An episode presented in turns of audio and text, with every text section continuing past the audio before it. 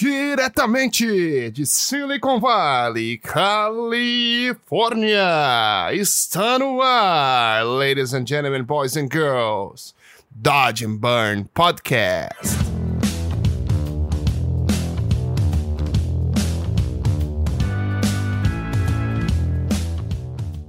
Fala galerinha, meu nome é Hugo Seneviva e estamos de volta com o Dodge and Burn Podcast. Após uma breve pausa depois do Photoshop Conference, depois de um mês super corrido para mim, eu tive que tirar uma semaninha aí de folga só para colocar os pensamentos em ordem e organizar todo o conteúdo que a gente tem preparado para vocês. E a gente já voltou essa semana com tudo.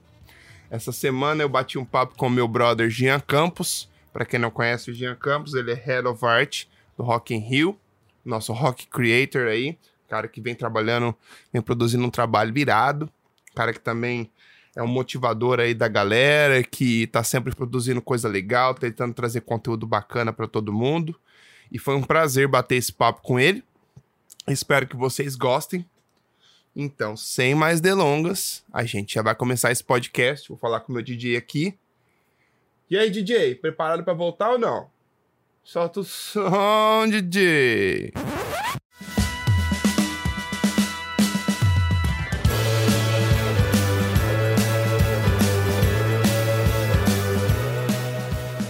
Fala galera, estamos começando mais um Dodge and Burn podcast. Hoje trago um convidado especial, Gian Campos, Head of Art do Rock in Rio, o maior festival de rock do mundo. E esse cara é um cara super gente boa que tem uma bagagem sinistra. E eu acho que um bate-papo vai ser super interessante para vocês hoje. E aí, Gian, como você tá, irmão? Tudo certo? E aí, Hugo? Tudo mil maravilhas, mano. Então, bom, primeira coisa assim, né, cara? Uma honra poder estar tá aqui. Cara, eu tava ouvindo os outros podcasts, mano, só gente de peso. Eu falei, cara, o que, que esse cara quer comigo, mano? Pô, não tem esse gabarito Nossa. todo, será? Será? com certeza, com certeza você merece estar no, junto desse time aí, cara. Você faz uns trabalhos irados. obrigado. Obrigado, mano. E eu acho que vai ser um conteúdo bem legal pra galera. Bom, vamos começar com a primeira pergunta, que é meio de praxe da gente aqui que é como surgiu sua paixão por imagem? Você pode contar um pouquinho desde, pode ser até desde moleque até você conseguir chegar no Rock in Rio. Faz uma timeline pra gente. Ó, oh, cara, a última vez que eu fiz isso, demorei três horas, mano. Não, não dá nada, não dá nada. Bom, qualquer coisa eu vou cortando. Tá, beleza. Corta na edição, né? Foda-se. Cara, eu, como a maioria do pessoal, sempre gostei de desenhar sempre fui metido com isso daí, assim, de estar tá riscando as coisas, mexendo com tinta e tal. E, mas, assim, quando decidi trabalhar com imagem mesmo, um pouco mais para frente, foi por conta de quadrinhos, né? Eu comecei a ler quadrinhos, sei lá, com sete anos de idade, com X-Men. E ali começou, comecei a copiar desenho, sabe? E vi que, tipo, vi que tinha alguma coisa em especial que, que eu tinha um tesão a mais do que meus colegas não tinham meus colegas, meus colegas paravam na metade, eu continuava e pintava, criava história, fazia monstro, saca? Esses bagulho assim. Aí, mano, seguindo com essa, com essa lógica assim, comecei a, pô, eu gostava muito de Star Wars, Indiana Jones, essas piranhas muito loucas assim. E, cara, na minha, no meu íntimo, assim, de moleque, né, ingênuo e tal, eu achei que eu ia trabalhar com cinema algum dia na minha vida. Eu gostava muito de, de, de VFX, naves, explosões, paradas assim. Eu lembro que quando eu era moleque, meu pai descolou uma câmera, meu. Meu tesão era pegar os bonequinhos, os carrinhos, jogar álcool, tá ligado? Botar fogo nos bagulhos e, e, filmar, cara. Que massa. Era, era essas piras assim, sabe? E, cara, daí eu nunca tipo, cheguei a fazer um curso que eu considero um curso valendo de desenho. Eu, o único curso que eu fiz de desenho que eu completei mesmo foi daquele Instituto Nacional Brasileiro, você lembra? Que era via correio? Aham. Uhum. Instituto Universal Brasileiro, é, isso daí. Que tinha propaganda na, no, nos correios, você assinava pelo correio e todo mês vinha uma vinha um módulo e tal que você ia fazendo. Aí tinha desenho publicitário, desenho de marca, aí tinha desenho e pintura, saca? Ali que eu fui que tipo, fui me profissionalizando com desenho até ter o meu primeiro computador ali com uns 16 anos. Aí, quando eu ganhei o computador dos meus pais, eu já ganhei com um scanner, sacou? E impressora.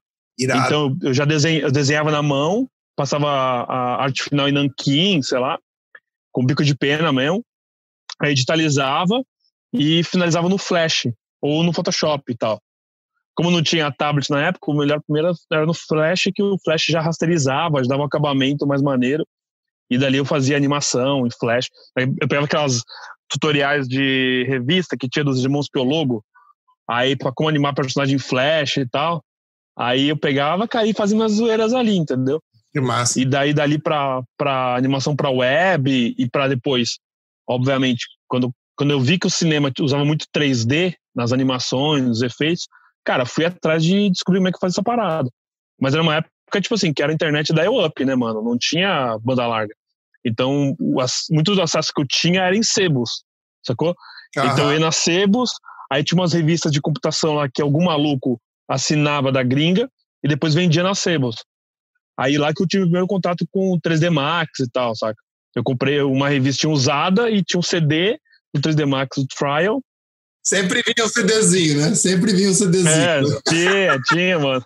É zoeira. Aí tinha aquele tutorialzinho do soldadinho, que não sei se tu chega, chega a lembrar. Tinha uma cabeça soldadinho que vinha irrigado, já tu podia ir animando e tal. Cara, e ali eu comecei a meter essa parada assim. E depois eu acabei conhecendo os fóruns do, do Antropos, né? O 3D For All, e do Marcelo Souza, o 3D Online. Cara, e ali comecei a me conectar com a galera do mercado, assim. Mas eu era um, puta, eu era um merda, né, velho? Eu tava ali pra aprender e, tipo, sugar os caras. Então eu postava os negócios, os caras sentavam o pau, e eu perguntava como, então me ajuda aí e tal, papapá, ia fazendo. Aí é muito engraçado porque, tipo assim, eu me dividia muito entre tipo, desenho e computação gráfica, né? Eu, meu tesão era fazer, achei que ia fazer modelagem, sabe? Porque eu tinha muito tesão de fazer modelagem, assim. Ficava, tipo assim, dias e dias modelando uma nave, modelando um alien, coisas assim, sabe? Legal. Tentava rigar e tal, sempre, sempre ficava uma bosta. Aí, num desses negócios que, num dos tutoriais que o Anthropos postava, é, era fazer um bebê, tá ligado? Aí você seguiu, seguiu o tutorial lá, você fazia o bebezinho lá e tal. Mano, e eu tesão, né? Peguei, pá, pá, fiquei uns 4, 5 dias lá modelando. E o tutorial na época era, era via página, né? Então o cara não, tinha, não era em vídeo, o cara postava um texto, ah, é. botava as imagens, explicando como é que fazia o negócio. Aí você seguia lá meio que o cara fazia. E, tipo, pra você ter ideia, pra baixar o tutorial na página demorava tipo uma tarde, mano. Que era uma porra de imagem, porra de texto, é. então, era um inferno. Nem, nem tarde era, porque a gente só conectava de madrugada no final de semana, né? Que tu deixava o, o deixava, ligado baixava, deixava baixando à noite, ia dormir, né? No outro dia acordava e ia é, ver é, que tinha baixado, não. É, é, bem, bem nessa, bem nessa.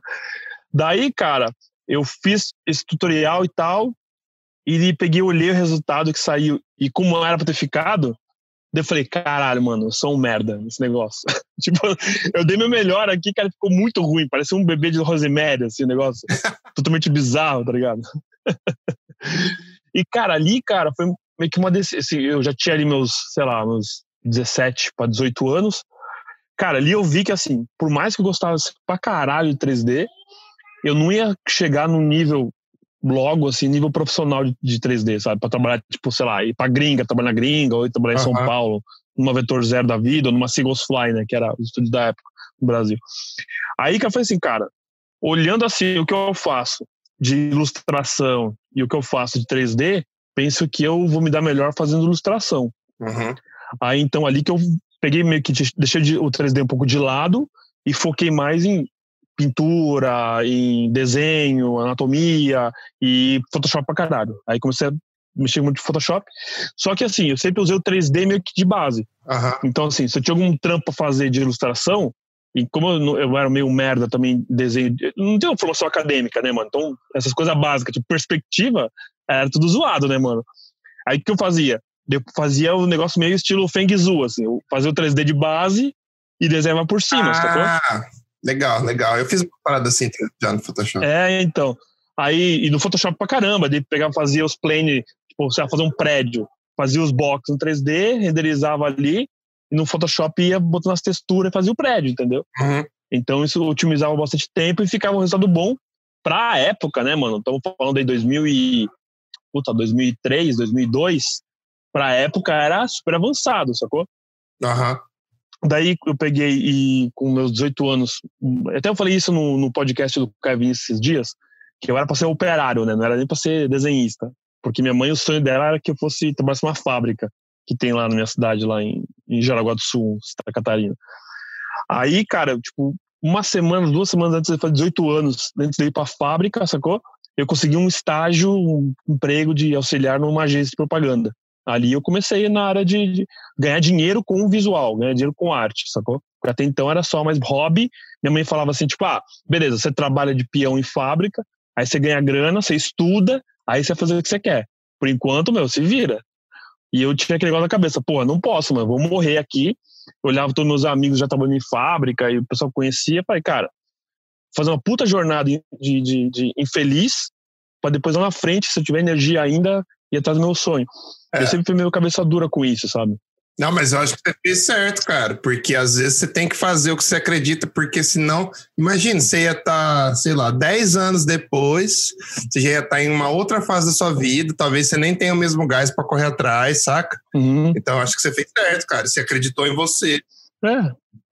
Mas é complicado no começo, né? É complicado no começo, porque você é muito novo e às vezes as pessoas não entendem, você não consegue mostrar sua paixão em coisa quantitativa é. para alguém, né? Uma coisa é, mais boa. que tem, e, e, tipo assim, que tem valor, né? Que tu tá fazendo alguma coisa meio que especial fora do eixo, assim. Minha mãe até hoje não entende, mano. Ela entendia quando eu falava, ó, oh, é um anúncio na revista contigo, compra na banca, foi o que fiz. Página tal. Daí ela entendia, mostrar pros amigos, olha aqui, você tá com desenho. Entendeu? Era assim, ela, até hoje ela não entende, cara. Não, não entende, eu também nem exijo dela que ela entenda. Né? Gente, eu não venho numa formação, uma base que tem uma, um, uma de cultura, tá ligado? Apreciação por arte e tal. Esse meio que esse negócio foi nascendo assim, não é, não é essa, não gosto dessa porra de dom, tá ligado? Mas esse tesão meio que eu fui descobrindo ao longo da minha vida desde moleque. Então eu ia para a biblioteca pública, tirava xerox de livro que estava a desenhar, tirava xerox de algumas fotos legais que eu queria desenhar depois, eu tirava, entendeu? Aí lance de arte, conhecer obra de arte, ou era via é, via desenho animado, né? Que era Looney Tunes, sei lá, Pernalonga, que tinha lá. Tu conhecia a Sinfônica de Beethoven, aí tu conhecia a Mona Lisa, né? Ou biblioteca, mano. Não tinha, eu não tinha outro acesso a isso. Ainda mais morando no interior lá. Exato. E daí, cara, daí, assim, olhando essa, essa trajetória que eu tava fazendo e olhando todo mundo que eu conhecia que gostava de desenhar e falava assim, ah, quando eu era jovem eu gostava de desenhar, né? Eu tenho, eu tenho dom de desenho, mas trabalho em fábrica. Saca? Tipo, então, eu, tipo, faltava alguma coisa ali. Na verdade, o que faltava era o cara, tipo, esse salto de coragem, né? Pô, foda-se o que os outros acham, eu vou fazer o que eu sinto, o que meu coração tá mandando e meter a cara, sacou? Legal, legal. E foi, e foi nessa daí que eu fui para esse estágio aí. Até uma, uma história engraçada, porque nessa mesma época eu tinha um emprego certo numa fábrica de, de roupa, que eu ia trabalhar de carregador de malha nessa fábrica de, de tecelagem ou era o emprego certo ir lá para assinar carteira já, ou ir para entrevista de estagiário de arte, né? Cara, e eu não pensei duas vezes, fui pelo risco, fui onde não estava certo, né? E ali comecei, cara, ali comecei a trabalhar com a. Entendeu que era propaganda, entendeu de, de anúncio, tipologia, layout, composição, é, fechar arquivo para gráfica, entendeu? Uhum. Eu trabalhei um tempo ali, depois trabalhei numa empresa de mídia exterior também, fazendo placa, adesivo de placa, é, fachada. Só que o lance que era, que eu era malandro, porque muita coisa que ela se fudia no, no CorelDRAW, perspectiva em CorelDRAW, não sei o quê, eu já fazia em 3D. Então já fazia em 3D, já fazia a composição em cima da imagem, então o cara tinha uma percepção mais realista de como ia ficar, então já vendia. Então os vendedores ah, me adoravam, né? Massa. Porque eu não vendia um desenho, eu já vendia meio com uma composição meio, meio fotomontagem, entendeu? Exato, já dava para ele entender melhor como seria o produto final, né? Sim, sim. Aí depois disso, cara, eu fui. Porque na minha, minha região lá, Santa Catarina, tem muitas fábricas, né? Então, tipo, a fábrica da Coach, a fábrica Coca-Cola, Malve, Marisol. Eu trabalhei na. Daí eu consegui um, um emprego na Lica Repelica, que era uma marca infantil de roupa, e trabalhei lá um ano. Daí, tipo, era do caralho e tal, só que para a região de Cotava era o topo, sacou? Não tinha para onde, onde, pra onde ir mais, assim, não tinha outra empresa para trabalhar com desenho. Ou era e, e sair da Marisol e ir para Malve, da Malve para Lunender, sacou? Uhum. Então eu falei, cara, meu, eu não posso ficar nesse círculo de fábrica. Isso aqui não é o que eu quero ainda. Porque eu tinha um tesão de trabalhar com cinema, com game ainda. Eu ficava nas horas, enquanto que esperava o processador computar, salvar arquivo, eu ficava desenhando monstro, fazendo concept art sketchbook, sacou? Enquanto fazia é, coalinhas fofinhas para estampa, né? Era tipo o seu getaway ali, né? Falar assim, não, agora eu vou dar um break, fazer uns monstrinhos, depois eu volto com as é. coisas bonitinhas. É, é, é, imagina o Tim Burton trabalhando com ursinhos carinhosos, sacou? É tipo Exato. boa é, tipo, é pegada, assim. Gostei. É. E, cara, daí eu falei, cara, eu preciso mais, né? Só que para eu fazer mais, eu tenho que aprender mais, tenho que estudar mais. Daí foi que eu decidi sair dessa fábrica. E como eu trabalhei com moda e mercado de moda na época, era um mercado mais aberto tal para freelancer, valorizava mais os freelancers e tal.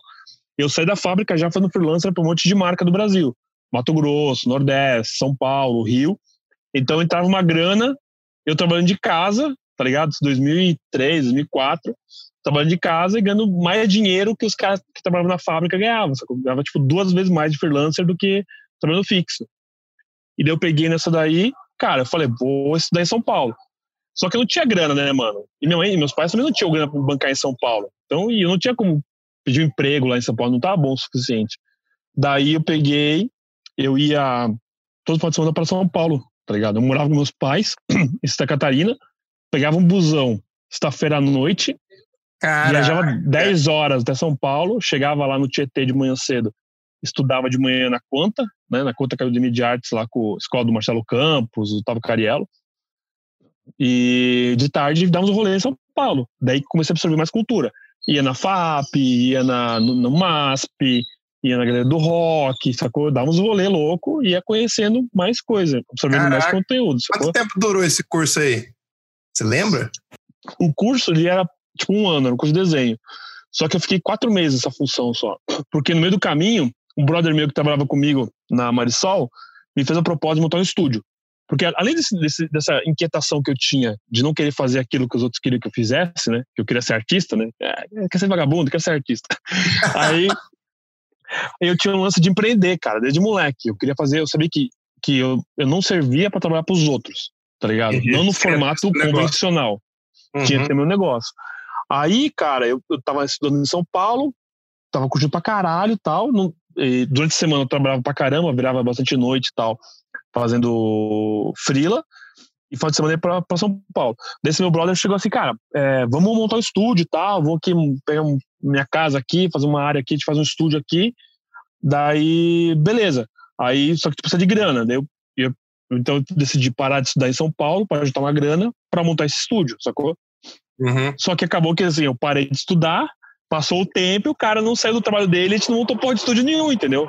Ficou bem na vida separado. Caralho, uhum. achei que já ia perguntar qual era o nome do estúdio. é, é, o estúdio nunca aconteceu. Mas e aí, o que, que você aprontou depois? Daí, cara, fiquei um tempo de freelance, porque meio que eu estagnei, sacou? Porque eu tinha, um, eu tinha um, uma grana que entrava todo mês, trabalhava de casa, e, meu, moleque, mano, só faz ah, você merda, ficou né? confortável, né? Ficou confortável. Aí entra na, entra na zona de conforto, né, mano? Entra na zona de conforto. Aí tive uma proposta para Mato Grosso de um, de um, outro cara lá que também fez uma proposta de montar estúdio. Aí sempre vira essa conversa, né, mano? O cara fala assim, montar estúdio? Eu, bora, bora, vambora. Tipo, ansioso, né? Mas eu, eu, não, eu não acreditava que eu podia é, ter uma empresa sozinho. Porque eu também não tinha conhecimento nenhum, né, cara, de empresa, de gestão, essa porra toda. Então eu, eu precisava de alguém junto comigo, de preferência que já tivesse cartela de clientes e tal, porque o meu negócio era desenhar, não era prospectar clientes. É, seria a parte pessoas. artística, né? Você seria a parte é. artística é. do estúdio e precisaria de um cara mais gestor e que tivesse é. mais noção de como tocar o negócio. É, até porque, cara, eu era mó, tipo, lesado. Eu não conversava com as pessoas, né, mano? Eu era aquele artista introspectivo pra caralho, só conversava no meu núcleo, sacou? Eu era um idiota, assim, literalmente. é normal, acho que todo mundo passa por essa fase, cara, que você fica mais. É, cara. É, e daí eu fui nessa conversa aí do cara pra montar uma empresa lá em Cuiabá e fui pro Mato Grosso, mano. Aí lá, meu, só deu merda, né? A história também não se realizou. Acabou que daí eu tive me mudado, levado computador, todas as minhas coisas, livros pra caralho. Tipo, eu fui de ônibus, mano. Deu dois caralho. dias de viagem. Aí fui com umas 10 caixas, mano. Quase me roubaram as caixas no meio do caminho, tá ligado? Foi com a vida no busão, né? Botou a vida no busão e foi. Ah, bem nessa, mano. E eu fui, cara, sem saber como é que era o Mato Grosso. Eu achava que era tipo Santa Catarina, tá ligado? Porque eu só conhecia assim, ó, Santa Catarina, conhecia Santa Catarina, Curitiba, São Paulo, tá ligado? E tinha de uma vez pro Rio de Janeiro. Não conhecia nada do Brasil. Meu irmão, a hora que eu cheguei perto de onde eu ia morar, velho, Eu falei assim, caralho, tô no Velho Oeste, velho. Não tem nada aqui. Estado de barro pra caralho, tá ligado? Calor infernal. Porra, 40 graus no inverno, mano. Você tá louco. Caralho. Aí, mano, daí nessa proposta aí fui lá, daí a ideia era assim. Aí me fizeram a proposta pra eu trabalhar na agência do, do pai desse cara, meio período. Eu trabalhava meio período pro cara, de casa mesmo, tipo home office, né? Que na, na minha época ali, pra mim, home office já era uma coisa comum, mas pro mundo inteiro ainda não era, né? Aí o cara falou, tipo, mano, não tá rolando, você não tá produzindo o suficiente e tal. Você vai ter que vir pra cá, trazer o seu computador pra cá pra agência e trabalhar aqui dentro. Full time. Só que sem reajuste de salário, sem porra nenhuma. Eu, eu ganhava uma merda, cara. Eu ganhava, tipo assim, sei lá, 700 reais por mês, sacou? Nossa, e o cara queria que fizesse mais ainda. É, a ideia foi assim, mas se tu não quiser vir, beleza, pega suas coisas e volta pra sua casa. Porra, 2.400 quilômetros longe de casa. É, cá, fácil pro cara falar isso, né? O meu chefe falou É. isso pra mim algumas vezes no meu primeiro trampo nos Estados Unidos também. Falou assim, cara, se você não quiser fazer isso, você pode pegar e voltar pro Brasil. Mas o cara sabe que você não Aham. vai voltar, tá ligado? O cara sabe que você não tem aquela opção, aí ele joga na tua ferida pra você fazer o que ele tava esperando que você fizesse. É, é um lance de mind game, né? O cara te deixa refém Ah. ali, é quase um sequestro. Total, É total. quase um sequestro, né? Que é psicológico, é muito sinistro. Aí, cara, nessa daí, trabalhei em agência e tal, e como eu fazia muito fura de roupa, o cara viu que eu tinha as manhas de fazer produto e tal, e me fizeram a proposta de criar uma marca de camiseta, lá no Mato Grosso. Então, assim, aí eu entrei nessa de, numa sociedade que eu só, tipo, só me fudi também. é só essa derrota, cara. Tem uma hora que tem uma virada aí. Vou- Uma hora tem uma virada, até então é essa derrota. Aí, cara, entrei numa sociedade que eu desenhava as roupas, desenhava as camisetas, criei todo o sistema de estamparia, com tecnologia que eu trouxe da Marisol, de, de tinta, o caramba e tal. E eu tinha 5% da marca, 5% da empresa. Então, assim, se, se, a camiseta vendesse a, sei lá, 50 reais, eu ganhava 2,50, entendeu? Aham. Então, assim, era um negócio muito bizarro. E eu toquei esse negócio aí até que, até que me, passaram, me passaram a perna. E eu falei, ah, mano, quer saber? Foda-se. Deu lá, saí fora dessa agência. Eu ainda tinha meus freela. Só que nessa época aí eu já tava já fazendo freela pra propaganda em, no Rio de Janeiro, São Paulo. Ah, que Como legal. na época, é, como, na, como eu vim do lance de moda, moda era muito vetorial, né? E o mercado de propaganda nessa época ainda era muito vetorial, sacou? Tinha, tinha um mercado muito amplo de vetor, ilustração e tal. O 3D tava começando a sair, mano, pra print, né? Pra estilo e tal. E daí, mano, eu comecei a fazer muito trampo pra, pra agência de São Paulo, Rio. E nisso daí eu saí dessa, desse, dessa marca de camiseta que eu te falei. E, cara, acabei conhecendo minha ex-mulher, a Patrícia, que era publicitária, trabalhava numa. era diretora de marketing de uma empresa lá. E eu falei, meu, eu quero ter um, um sonho de ter um estúdio e tal, empreender. Dela também queria, mas ela também não sabia como. Eu fui lá no Sebrae, sacou? Fiz o cursinho de, de cinco dias de empreendedor do Sebrae.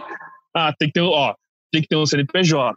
Você tem que, ó, o curso dos caras, mano. Você tem que ter um CNPJ. Você tem que emitir nota fiscal, tem que ter um telefone, tá ligado?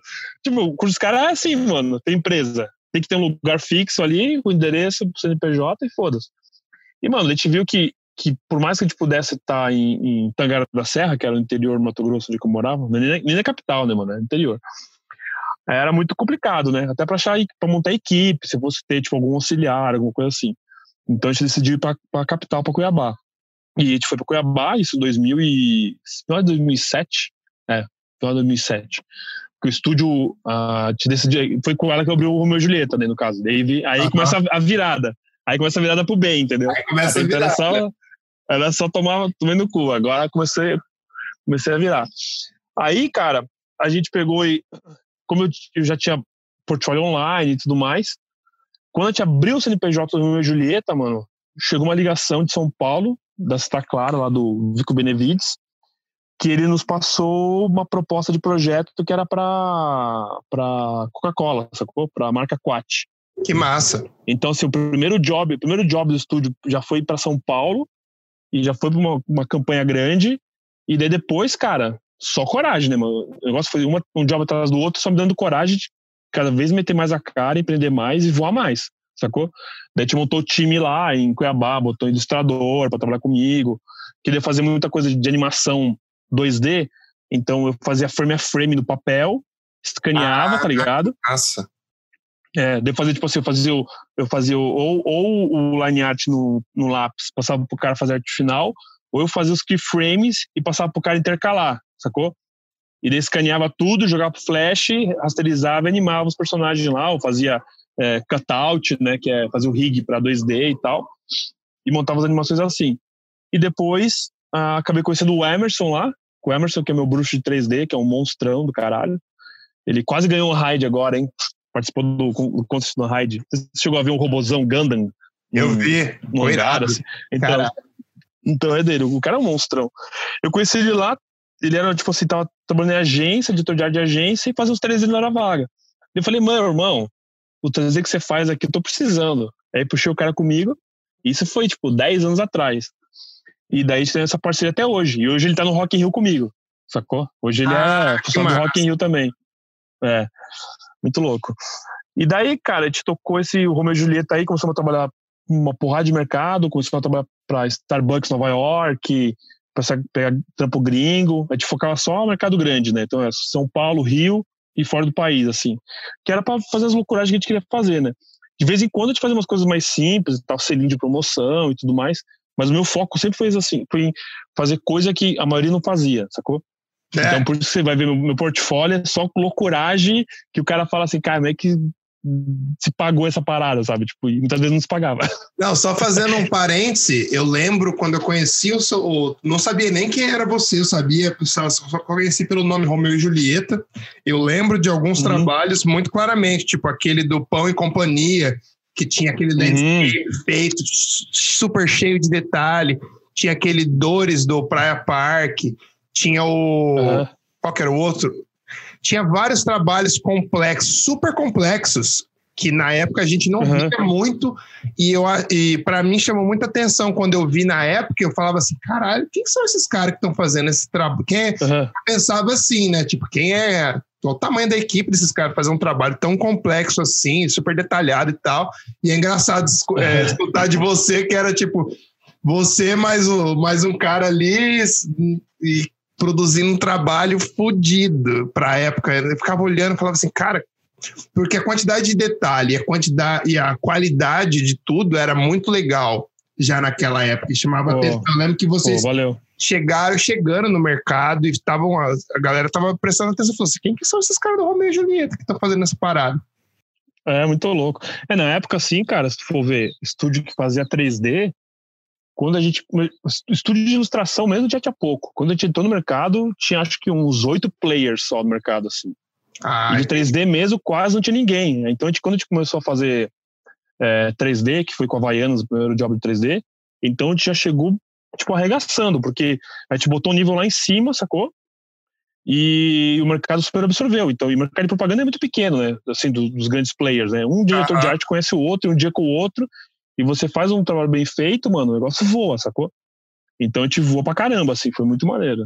E na época, quando você pegasse um, se você pegasse um trabalho de Havaianas, era tipo assim, você chegou na, na Big League ali, né? Tipo, que era um cliente é, que, cara. que tipo, só investia muita grana, tinha uma, uma alto, alto índice de exigência no trabalho. Então, para você pegar uma oportunidade de um, de um cliente como a Havaianas na época, você assim, puta, a gente chegou, a gente tá, tá, pode bater de frente com, com os grandes agora. Sim, bem nessa. A gente fez muita coisa pra Brahma também, lá pra África. Então, assim, a gente fez, pô, só por tesão, mano. Eu tive muita, muita honra, assim, muitas.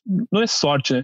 Mas muita oportunidade com diretores de artes muito fodas, assim, que acreditaram na gente e que nos deram os projetos assim, confiaram. E a maioria, mano, vou te falar, a gente não sabia nem como entregar, velho, mas a gente entregava. É, geralmente muito louco. acontece isso, né? Você pega o trabalho, você não tem noção de como você vai fazer, mas você, você arruma um jeito. É, e a gente sempre foi muito metido, assim. Então, você planejava fazer o trampo de um jeito, ah, tudo com 3D. No meio do caminho, tava ficando uma bosta 3D, mano, esquece, vamos pra foto, vamos pra foto manipulação, vamos pra não sei o quê.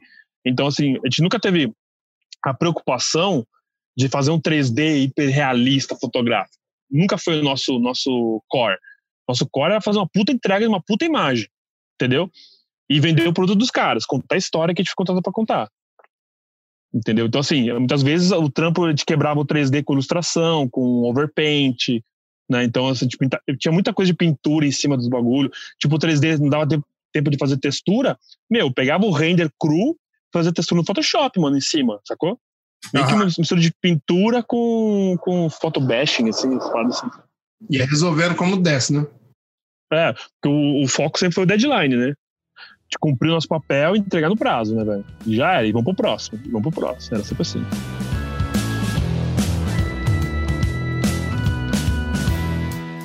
E quantos anos vocês ficaram no Romeo e Julieta? Cara, o Romeo e Julieta encerrou com 11 anos, velho. 11 anos de mercado. Caramba. E, é. encerramos, encerramos operando, velho. Só encerrou porque acabei uh, me separando da Patrícia, que era minha, minha, minha mulher na época e minha sócia. E não fazia mais sentido. E daí acabei encerrando e já engatei no Rock in Rio, sacou? Até uma época ali eu trabalhei, trabalhei Rock in Rio, remoto, né? Eu morava aqui no Rio Grande do Sul ainda. E daí trabalhei seis meses daqui pro Rio e tocando o estúdio ao mesmo tempo, né? Só que daí vi que não ia mais rolar e no... sociedade é foda, né? Sociedade ou ela funciona ou não funciona. Aí chegou um momento que não funcionava mais, então encerra aqui e foquei só no Rock in Rio e daí depois, logo depois eu fui morar no Rio daí. Isso ano passado. Ah, então a oportunidade do, de, de trabalhar no Rock in Rio começou com vocês fazendo trabalho para eles no, no Romeo e Julieta. É, o, o projeto do Rock in Rio, da cidade do rock, aquela imagem do mapa, ele foi feito pelo estúdio.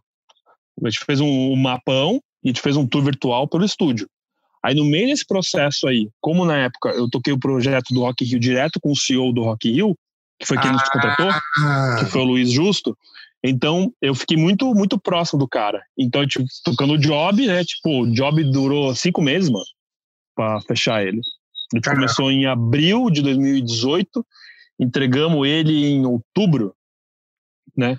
Foi cinco meses aí, um pouquinho mais de cinco meses, pesado.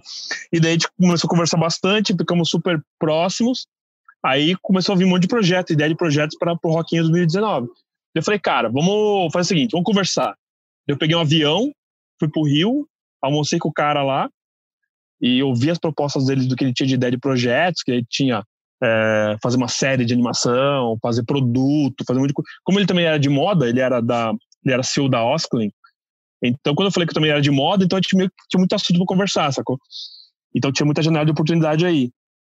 Então daí, cara, ele fez a, deu as ideias de projeto, falei, cara, super top tocar os projetos, só que eu só topo se for interno, tipo, funcionário mesmo.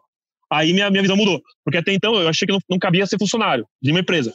Só que o Rock in Rio não é uma empresa comum, é uma empresa muito louca, é, tá ligado? Tipo, exato, exato. Porque imagina, imagina que em 11 anos, cara, eu trabalhei para, sei lá, 200 marcas diferentes, para 200 tipos de projetos diferentes.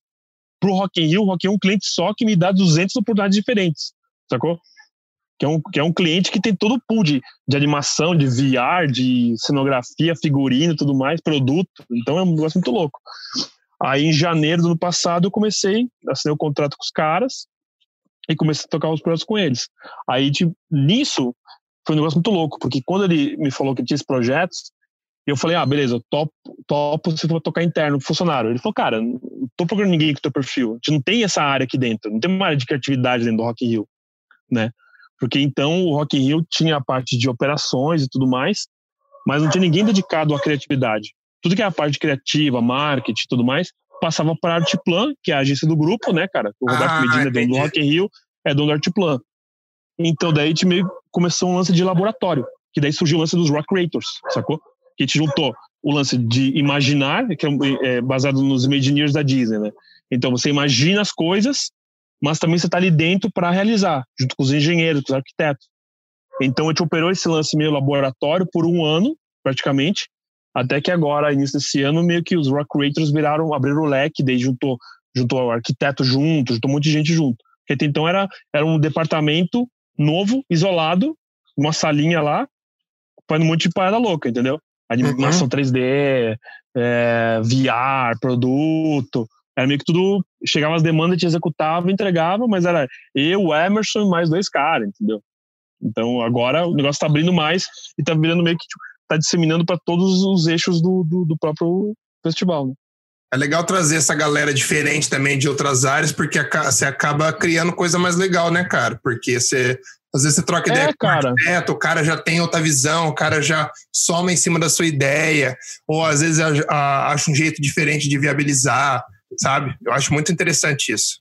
É, porque o lance, assim, até então, ele era muito de fora para dentro, né? Então, assim, era uma empresa de cenografia de fora que fazia a proposta, mandava pra gente. Ah, era a campanha de a peça de marketing que vinha de fora e vinha pra gente, só para gerenciar, no caso.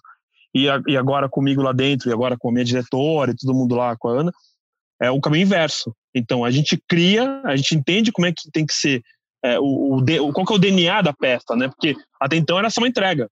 Agora não, agora é uma coisa é, linkada ao DNA do Rock Rio. Então uhum. tem, tem uma cara mais de Rock Rio nisso daí, entendeu? Então agora a gente só contata os outros para fazer os deliveries, mas a parte de gestão, de criação e conceito parte da gente. E o negócio flui bem melhor, né, cara? Porque o material fica mais integrado, mas tipo, uma peça comunica com outra peça, né? E cara, te dá, ganha mais potência também para criar mais coisas, cada vez mais coisa, cada vez mais coisa, entendeu? Você tem mais Muito controle louco. também de tudo que está sendo criado, né? É mais fácil para você passar alguma visão, se quiser, através de todos os materiais, porque vocês conseguem ver a parada de fora e de você já por ter idealizado o projeto, você, você consegue extrair mais dele. Sim. É, e também assim, por exemplo, assim, tem um, tem um caso que a gente está construindo lá uma, um, uma atração nova. E a gente estava fazendo um projeto com um arquiteto e tipo, parte era o que o arquiteto fazia, outra parte nosso time de cenografia fazia. Aí, cara, eu vi que tava com problema de visualização das coisas. Daí que eu fiz? Peguei o Emerson e falei, mano, vamos converter essa porra tudo para VR. Então, eu quero tudo imagem estática. A gente converteu para VR, então a gente conseguia, tipo, sei lá, o Roberto Medina conseguia entrar dentro do espaço para ver como é que o espaço ia ficar. Ah, sacou? que massa. Que é um lance de você pré-visualizar, você pré-visualizar, dar um outro nível para pré-visualização, entendeu? E não é nada de entrega, tipo, nada disso vai ser entregue, é só um processo criativo novo dentro de algo que já existia, né? Isso é o tesão. Então, porque a gente, os rock creators, eles giram entre parte de criação e de arte e tudo mais, mas também de inovação. Trazer tecnologias novas para dentro, para a gente ter o controle disso e a gente potencializar as entregas, né? E cada vez fazer um festival mais foda. Irado, irado. E como que foi a mudança para o Rio? Foi difícil? Ah, cara, foi, um, foi uma guinada estranha, mano. Porque assim, eu tenho dois filhos, né? Eu tenho dois filhos. Então, assim, eu nunca morei em São Paulo, efetivamente, nem no Rio, nem uma capital grande. Eu morei em Porto Alegre, mas Porto Alegre é meio diferente. Mas então, eu sempre optei por um lugar que pudesse criar meus filhos melhor, com uma qualidade de vida melhor e tal. E nesse impasse do final do casamento, no final da empresa e tal, as coisas meio que indo por um caminho estranho, eu, não, eu, eu já trabalhava pro Rock in Rio, mas eu tava super confortável, né, mano? Tipo, ah, tô trabalhando pro Rock in Rio aqui, interior do Rio Grande do Sul, tô fazendo as entregas, tá de boa. Daí, mano, eu fui pro Photoshop Conference, fui palestrar lá com, com a Lequise, lá com a galera. Aí, quando eu apresentei o projeto do Rock in Rio lá no Photoshop Conference, eu vi que, assim, o que eu tava fazendo era muito maior do que eu tava percebendo, sacou? Uhum. E assim, porque pra mim era só mais um job, né? Era, eu tinha o meu, meu cronograma, tinha as entregas, fazia, como se fosse, tipo, sei lá, a gente fez trampo pra Mercedes, fez trampo pra Brahma, fez trampo pra um monte de gente, mas era só mais um job, né, mano? Uhum. Pegou, matou aqui acabou. E ali não, cara, no Rock Hill não é, era diferente, mano, porque quanto mais eu pudesse me dedicar ao Rock Hill, mais coisas fodas eu ia poder fazer. Então é um negócio que não tem limite, sacou? É tipo você trabalhar pra Disney. Pô, se você quiser fazer um leão e hiperrealista, você faz, mano, entendeu? A oportunidade tá ali. Depende de quanto que você vai se dedicar para isso e eu trabalhando remotamente à distância, eu não consegui me conectar 100% com os times lá dentro de, de engenharia, de produção, com o próprio CEO, com o próprio contato com o Roberto Medina e tudo mais. Daí eu fui pro Photoshop Conference, apresentei o projeto lá, e, mano, ali a galera me, me deu uma energia de volta, de volta assim, cara, falei, caralho, mano, eu tô com algo gigantesco na minha mão aqui e eu não tô aproveitando. Daí, mano, eu falei assim, cara, é, é difícil ficar longe dos filhos, mas eu preciso dar esse movimento para mim, sacou? Uhum. E eu peguei, joguei as coisas, joguei o computador na mala, peguei um avião e fui embora, sacou? Fui pro Rio. Aí todo, todo mês, todo mês, antes da pandemia, né, obviamente, todo mês eu venho para cá ficar uma semana com meus filhos. Então, assim, eu converso com eles todos os dias e tal, mas eu venho para cá uma vez por, por mês, fico um pouquinho com eles, recargo de energia e volto, né? Então, esse modelo assim. E lá, mano, lá não tem limite. Lá eu toco o barco full time mesmo, e tem muita coisa foda acontecendo e cada vez mais, crescendo cada vez mais, e oportunidades novas surgindo. Um negócio muito louco, cara. Muito louco. Irado. Tá muito tesão. Parece que você tá muito feliz, né? Pelo, dá para sentir pela sua voz que você tá curtindo. Ah, cara, eu tô, mano. Eu vou, te, eu vou te falar assim, porque antes de eu fechar o estúdio, cara, eu pensava assim, pô, vou fechar o estúdio, vou, pô, vou trabalhar numa agência, agência de propaganda. Ou no outro estúdio, sei lá. Só, cara, trabalhando com publicidade, né, mano? Você sabe. É um negócio assim, cara. Te consome pra caramba, assim, te consome muito. E não tem final de semana, não tem feriado. Né? Exato. É, cara, eu trabalhei, pô, pelo menos 13 anos, cara, sem saber o que é Natal, Ano Novo, mano. 13 anos. Caralho. Trabalhando, tipo assim, trabalhando uma média de 12 horas por dia, consequentemente, final de semana direto, entendeu? Eu sou meio louco, assim. Se eu tenho o job pra entregar, mano, eu vou dar sempre meu, meu melhor, sacou? Uhum. Só que uhum. isso te consome pra caramba. E as agências gostam disso, né, mano? E não estão errados também, né? Tem a opção de você pegar o trampo ou não. Mas eu, é, lá no Rock in Rio é diferente, mano. Como é um outro, outro formato de, de, de, de trabalho, então lá se cumpre os horários normais, tá ligado? Tipo, sete horas tô em casa, sacou? Aí sete horas, das sete às dez horas eu faço minhas coisas pessoais, dou uma relaxada, jogo um game, sei lá. Vou dormir, acordo cedão, que eu costumo acordar tipo cinco horas da manhã. Acordo de manhã cedão, leio, estudo umas paradas, faço planejamento de minhas coisas para mídia social e tal. Nove horas, pego o Uber e vou pro trabalho. Aí toco ali até sete horas. Então, tipo, meu horário do Rock in Rio é super é, normal, sacou? E a gente continua fazendo coisas fodas pra caralho. Só que é tipo o lance de, assim, é, o Rock in Rio não tá te obrigando a trabalhar no final de semana, não tá te obrigando a trabalhar no feriado, sacou? Você vai porque você então quer. Então é muito louco. Então eu demorei, eu, é, você vai porque você quer. Então eu demorei muito me acostumar com isso, mano. Eu ficava normalmente ficar até as 8, 9, 10 horas lá, sozinho, né, cara? Aí eu trabalhava no final de semana sozinho. Eu falei, caralho, mano, será que eu preciso estar aqui mesmo? Ficar pensando, será que eu não posso, tipo, ir pra casa? tipo, é muito louco, mano. Você tá numa outra filha, né? Eu tive uma, uma sensação assim quando eu entrei na Apple, porque quando eu trabalhava ah, com o Diego, também a gente trabalhava fim de semana e, tipo, ficava até mais tarde direto, era tipo de praxe. E aí, quando uhum. eu entrei na Apple, a galera, tipo, ah, não, a gente resolve isso amanhã, tal, não sei o que, não sei o que, não sei o que. Falei, ah, é. que bom, não preciso resolver hoje? Não. Falei, Caraca, muito não. louco. Mas às vezes. Não é, é, nem hoje, né? Não é nem hoje, né, Hugo? Eu tenho que resolver isso aqui ontem. Isso aqui não é pra estar é, ontem. Tipo. tipo... e, e você acaba vendo que às vezes é uma. Não sei, talvez empresas planejam melhor, ou a cultura da empresa de te dar mais tempo, sabe? De fazer as coisas com mais tempo, de fazer as coisas mais planejadas. Uhum. Ah, com certeza. E não é que tá errado ou não, eu acho que cada empresa é de um jeito, mas Lá, eu consegui ver claramente, falei assim, nossa, então acho que se meu trampo passado fosse um pouco mais organizado e às vezes você não ceder sempre, não fazer tudo sempre, saber falar Sim. não, às vezes faz um pouco de diferença. Mas é legal ter as duas experiências, hoje em dia eu falo assim, ah, passei pela guerra, é. agora eu tô, uhum. tô tranquilo, tá ligado? É. É. Não, é engraçado assim, porque tipo, tem job lá dentro que inevitavelmente tem que fazer num prazo mais curto. E daí, cara, estica a hora, tô final de semana. Tipo, é, eu tô sempre pela, pela entrega, né? Então eu, eu, sou um cara que entrega as coisas que eu me comprometo. E sempre no prazo. Então, cara, assim, mas eu tenho que entender que não é sempre assim. Então eu tenho que me policiar. Tipo, ó, hoje, Jean, hoje não precisa. Vai para casa. Tipo assim, sabe? Então você vai dosando. E é engraçado, né? Como o festival ele é a cada dois anos, então você tem um planejamento bem grande, assim, para algumas coisas.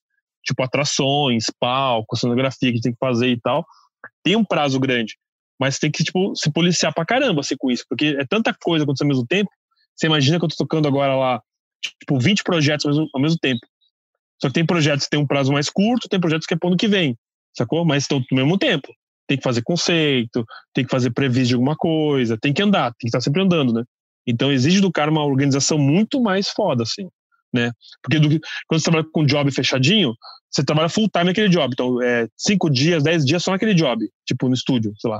Uhum. Aí você entregou, pá, vai, você vai pro próximo. Ali não, mano. Ali, tipo, é, dez coisas ao mesmo tempo. De manhã tô fazendo figurino, de tarde tô fazendo animação, entendeu? Ele tem que se organizar bem com isso também. É complicado. Irado, irado. Bom, você é um cara super ativo.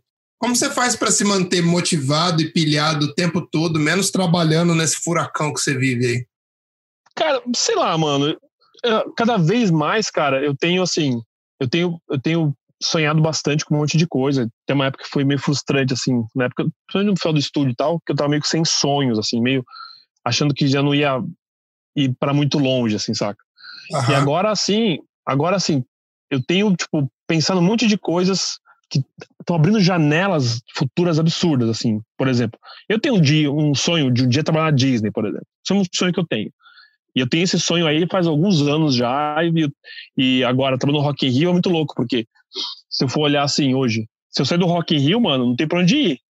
Porque é. o tanto de coisa maluca que eu faço, nenhuma empresa comporta. Não sei o Rock in Rio no Brasil, entendeu? Exato. aí tem que ir pra fora, né, mano? Daí, sei lá, quem sabe eu trabalho na Disney um dia. Só que ainda sei que não tô pronto, sacou? Eu tenho muita coisa que aprender. Então essa minha, minha, minha vontade de tá sempre estudando, tá sempre aprendendo coisas novas, mano, que vai me motivando. É a, é a gasolina, sacou? E, tipo, eu sou uma fogueira que tá o tempo inteiro jogando gasolina em cima, jogando gasolina em cima, sacou? Uhum. Então eu não, não tô parando. E até, até um lance que é engraçado, porque assim, falar de trabalhar numa empresa tipo a Disney da vida, sei lá, é, eu tenho o sonho de trabalhar lá, mas eu não me vejo morrendo trabalhando lá. É pra ter essa experiência, sacou? Uhum. Então, assim, pô, eu quero estar tá pronto o dia de ir pra Disney. Depois que eu estiver na Disney, sei lá, vou pra outro lugar. Ou volto pro Rock in Rio, ou vou pra não sei o que, tá ligado? Uhum. Então, assim, eu sou meio que inquieto, eu sou meio que inquieto, mano. Mas essa minha inquietude, ela me motiva sempre a estar tá correndo atrás de estar tá evoluindo, sacou? É meio um bagulho meio louco, assim. Não, é, é legal. Eu, eu, eu sou mais ou menos assim também. Eu preciso ter alguma coisa que me puxa e eu não consigo ficar muito tempo parado, sem fazer a mesma coisa, sei lá. Eu... Sim. É, tipo, eu, tô, eu tenho o trabalho do Rock in Rio e, tipo, assim, é muito engraçado, porque eu tenho o negócio do Rock in Rio, eu tenho postado bastante conteúdo na mídias sociais e tal, tenho feito as lives agora também, dá um outro tesão do caralho, porque você tá, tipo, você tenta o negócio ali, feijão com arroz, tipo Rock in Rio, né? É um feijão com arroz meio diferente. Mas daí eu tô, tô na pilha de fazer a próxima live. Aí eu tô com mais três projetos separados de produto. Tenho umas camisetas, vou lançar mais um produto agora nas próximas semanas aí. E tô com outro engatinhando o negócio de tipo, parte educacional, de compartilhar conhecimento mesmo, fazer um curso de alguma coisa. Pô, é, é, é tanto, tanto, tempo trabalhando com essas porra de, de Photoshop, ilustração, mano, que é tanta coisa que a gente inventa cara, eu preciso compartilhar isso com alguém, saca? Então eu tô preparando um negócio maneiro aí pro próximos ah, tempos aí, solo. Você falou das lives, é, queria perguntar uma coisa: como que surgiu a oportunidade de montar o UOL? Ah, do UOL, do grupo? É. Cara, então é muito louco, porque assim, eu tava postando bastante conteúdo no, no meu Instagram, é a parte meio de site criativo, questão de lidar com o mercado, as coisas assim. E eu tava com um feedback gigantesco da galera, assim. Por mais que minha conta é pequena, tem assim, é um número pequeno, mas a quantidade de pessoas que vinham conversar comigo, cara, é absurdamente grande e ou elogiar ou falava que está tá passando por esse mesmo problema e tudo mais. E casou de ter esse lance do coronavírus, essa pandemia, e eu vi que a galera começou a se desesperar pra caralho, assim. Eu falei, mano, vamos juntar essa galera que tá desesperada e vamos juntar com a galera que já tem uma experiência no mercado, que não tá tão desesperada assim, para compartilhar a experiência, para compartilhar conhecimento. Eu peguei, ah, vou, vou fazer esse grupo aí. Fiz o um grupo no Telegram, juntei assim, tipo, uns 10 amigos meus, que, tipo, o Léo da Manipula, uns caras aí do mercado, e o Rodrigo de Magalhães e tal. E, e comecei a abrir pra galera que, que quisesse entrar, que não necessariamente fosse profissional, sacou? Então uhum. começou a vir um monte de gente que tava iniciando e tal, e começou a misturar, mano. Começou a misturar um monte de gente que era profissional, com um monte de gente amador, com um monte de gente do meio do mercado, sacou? Uhum. E compartilhar experiências. E algumas coisas são muito similares, algumas dificuldades são as mesmas. O cara que tá começando, o cara que tá lá em cima, e às vezes o cara que está aqui embaixo, que, sei lá, perdeu emprego no meio da pandemia, sacou? Teve redução de salário. O cara se desespera, sacou? Exato, exato. Mas daí, mas daí você vê com a visão do, do outro cara, fala assim, cara, mas imagina se você agora tem, tipo, você ganhou, sei lá, três horas a semana, você foi quarto de salário, sei lá, quatro, três, cinco horas a semana.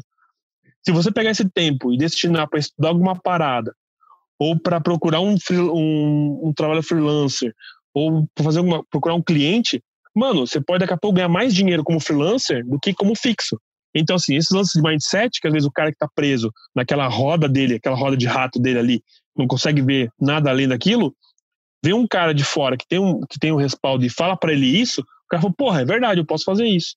Então começou nessa parada assim, compartilhar conhecimento, compartilhar insight, compartilhar coisa, e daí até job tá rolando lá dentro. Galera, pô, precisa de um fotógrafo. Pô, tem 15 fotógrafos ah, lá dentro. Massa. Preciso de um manipulador. tem, até o Cauê falou aí que conseguiu um trampo ali pelo, pelo, pelo grupo, entendeu? Que legal. Então, assim, é, essa network, cara, que é, que é maneiro, sabe?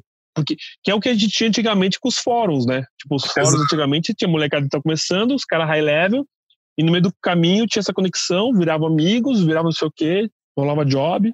Então a, pro- a proposta é mais ou menos essa, assim. E você também faz a live, né? Também.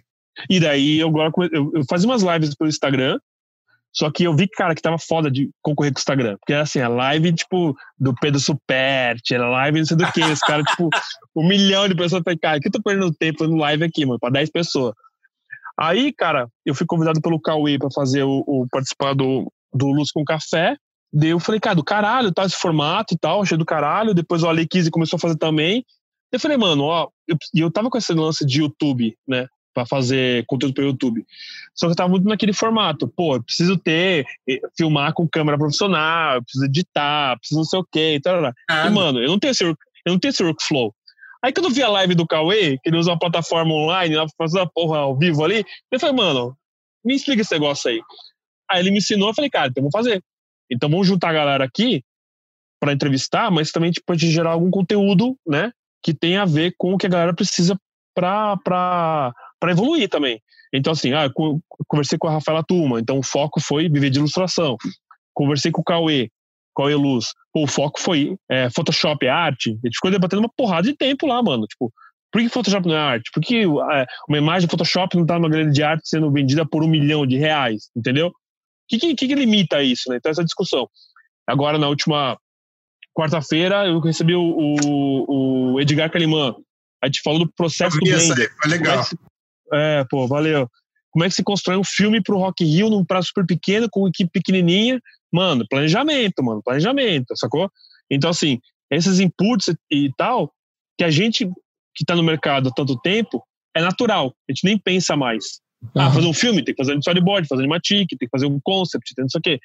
Mas a galera que tá começando, mano, não sabe. Já começa pelo, pelo fim, entendeu? O cara, quer, o, cara faz o, o cara faz o 3D, ele, ele faz uma bola já quer fazer um render realista, entendeu? É. Sabe? Tem um passo a passo na parada, né? Não, é legal pra caramba esse lance de compartilhar conhecimento, cara. Muito massa. E eu acho que Sim, cara. é um jeito de, de retribuir, né? Por, por tudo que você aprendeu Também. e todo mundo que te ajudou. Também. Também, tu, 100%, mano. Eu, eu sou um cara assim, super acessível. Se qualquer pessoa vier falar comigo, tiver alguma dúvida, mano, eu vou falar de boa pro cara, vou explicar. Muitas vezes pode doer, muitas vezes o cara pode aceitar ou não, mas eu vou dar aquilo que eu penso que é melhor pro cara naquele momento. Ah. Porque assim, foi como eu aprendi. Eu aprendi na paulada, mano. Eu botava trampo no fórum lá, vinha os caras da Vetor Zero, vinha os caras não sei do que, os caras me arregaçavam, mano. Me arregaçavam. Porque passa a mão na cabeça, cara. É, não aprende, passa. não aprende. passa. Não aprende. Tem que sofrer, tem que sofrer, só não aprende. Só tem que sofrer, mano. A gente tem que ver que tá ruim. Saca? Eu tive, eu tive a oportunidade agora de, de, de mentorar o Emerson e o Felipe nesse contexto da Raid. E foi surpresa pra mim, assim, porque o, o Felipe eh, tá começando agora com o lance de 3D e tal. E eu come, a gente começou a discutir várias ideias e tal, de como ele tinha que fazer o personagem, construir o personagem dele, o que ele queria passar e tal. E fui dando porrada no cara, fui dando porrada, fui dando porrada, fui dando porrada. Duas semanas de porrada intensa no cara. Tipo, não deixei ele falar assim, não, tá bom, mano, tá perfeito, parabéns, mano. Porrada até o limite. Mano, o cara ganhou. Ele ganhou, né? Eu ia Sacou? falar isso. Ele ganhou. Ele ganhou, entendeu? Porrada. então tu vê assim, cara, é, é, que, que funciona quando, quando a pessoa, é, é, no meu caso, tem um pouco mais de experiência do que ele e dá uma visão de algumas coisas que ele não tá pensando. Porque muitas vezes, tipo, por um lance de contest, cara, o 3D não é o- o fundamental. O que, o que vai vender, o- vai vender teu peixe no, no, no contest, no challenge, é a história.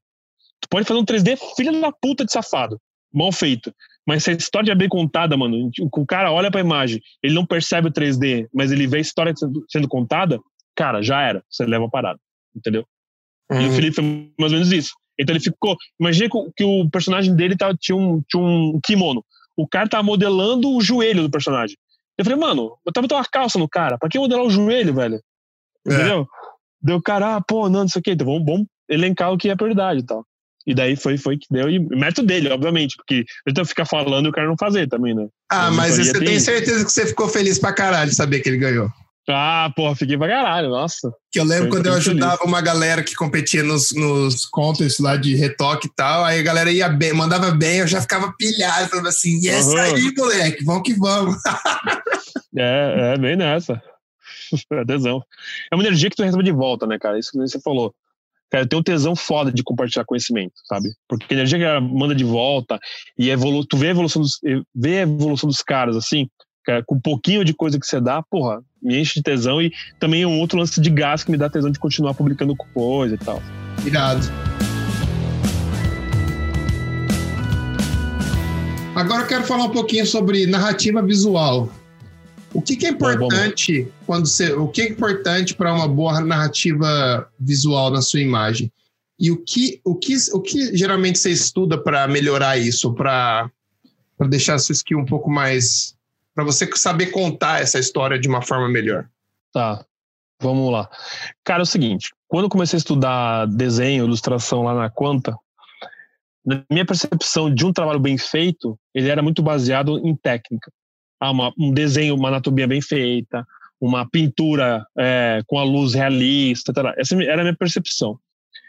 Quando eu entendi que ilustração não era desenho, que ilustração é a arte de você contar história com uma imagem, então o negócio subiu de nível, porque eu falei, caralho, mano, eu preciso contar uma história, eu preciso direcionar o cara que tá olhando, começar pela imagem, digamos, pela esquerda, entender o que está acontecendo, ir para a direita, voltar para o meio, terminar no topo, sacou? Se eu conseguir fazer esse, esse, esse controle do cara que está olhando, cara, eu estou vendendo, tô vendendo minha história. Então, todo job tem uma história, todo job tem que estar tá contando alguma coisa. Ou você está vendendo um produto, ou você está vendendo uma capa de livro que vai contar. Tipo, capa de livro é muito, muito, muito explícito isso, sabe? Você não pode contar a história do livro, não pode dar spoiler, mas tem que mostrar pro cara que, pô, é um livro de guerreiro espacial, que o cara tem uma jornada ali dentro, que o cara tem desafios ali dentro. E tudo isso conta a partir de uma imagem só. Aí, mano, deu o lance de você estudar pra caramba fotografia, que acho que fotografia é o meio mais direto para isso. Porque às vezes o cara tira, faz um clique numa foto, você consegue é, perceber a época que o cara tá vivendo, né? A, as coisas, as dificuldades que o cara tá passando, e, e ver o que o cara tá, tá buscando e, e às vezes algumas nuances ali, por exemplo, o cara tá sorrindo, o cara é um puta fudido lá da Índia, sabe? O cara não tem nem que comer, mas o cara tá sorrindo por algum motivo, sabe? E tu uhum. conseguir contar essa história e passar essa emoção pro cara que tá vendo a imagem, porra, isso é fala pra caralho. E assim, eu busco muita referência fotografia e cinema. Cinema tem muito disso, porque cinema trabalha muito com cor, com uhum. luz, né? Então, assim, tu pega tipo, a diferença de. de e, obviamente, vai pra animação, trilha sonora, mas, mas tipo, se for só imagem, cara, dependendo da, da cor que você bota, você deixa ou a imagem alegre ou a imagem macabra, mano. Sabe? Isso tudo é narrativa visual. Então, tu tem que estudar pra caramba. Porque a hora que tu tá planejando tua imagem, você tem que pensar nisso. Sabe? Que coisas que eu vou esconder da imagem para deixar que o cara tente procurar e, e encontrar, sabe? alguns elementos escondidinhos, tipo, sei lá, bota um fantasminha na fresta da porta. Tipo, tem uma criança feliz brincando com um palhacinho. Aí na porta lá atrás tem uma, um espírito na parada, saca? Tipo, uhum. caralho, muda toda a percepção da, da obra, né? É uma análise muito mais profunda, né, para o que você vai produzir, quais são as suas intenções com aquela imagem ou com aquela animação, com aquele. Sim, sim. Tem que entender assim, o que, que tu tá buscando com a imagem, né? Então, assim, é, que história você vai contar? todo o meu trabalho, no, no, tanto no Rock Rio quanto para os jobs que eu trabalhei, assim, que história que eu estou contando, né? Então, se eu vou fazer, se eu vou fazer imagem com 3D, com foto, com ilustração, não importa. A história contada tem que ser a mesma, sacou? Aí, obviamente, que o 3D vai me dar, vai me dar uma facilidade de contar alguma coisa por conta da iluminação, do render, saca? Mas, assim, a técnica é o, menor dos problemas. O, o que você vai fazer isso muito no planejamento e no conceito, né? Então, assim, como é que é a minha composição vai funcionar?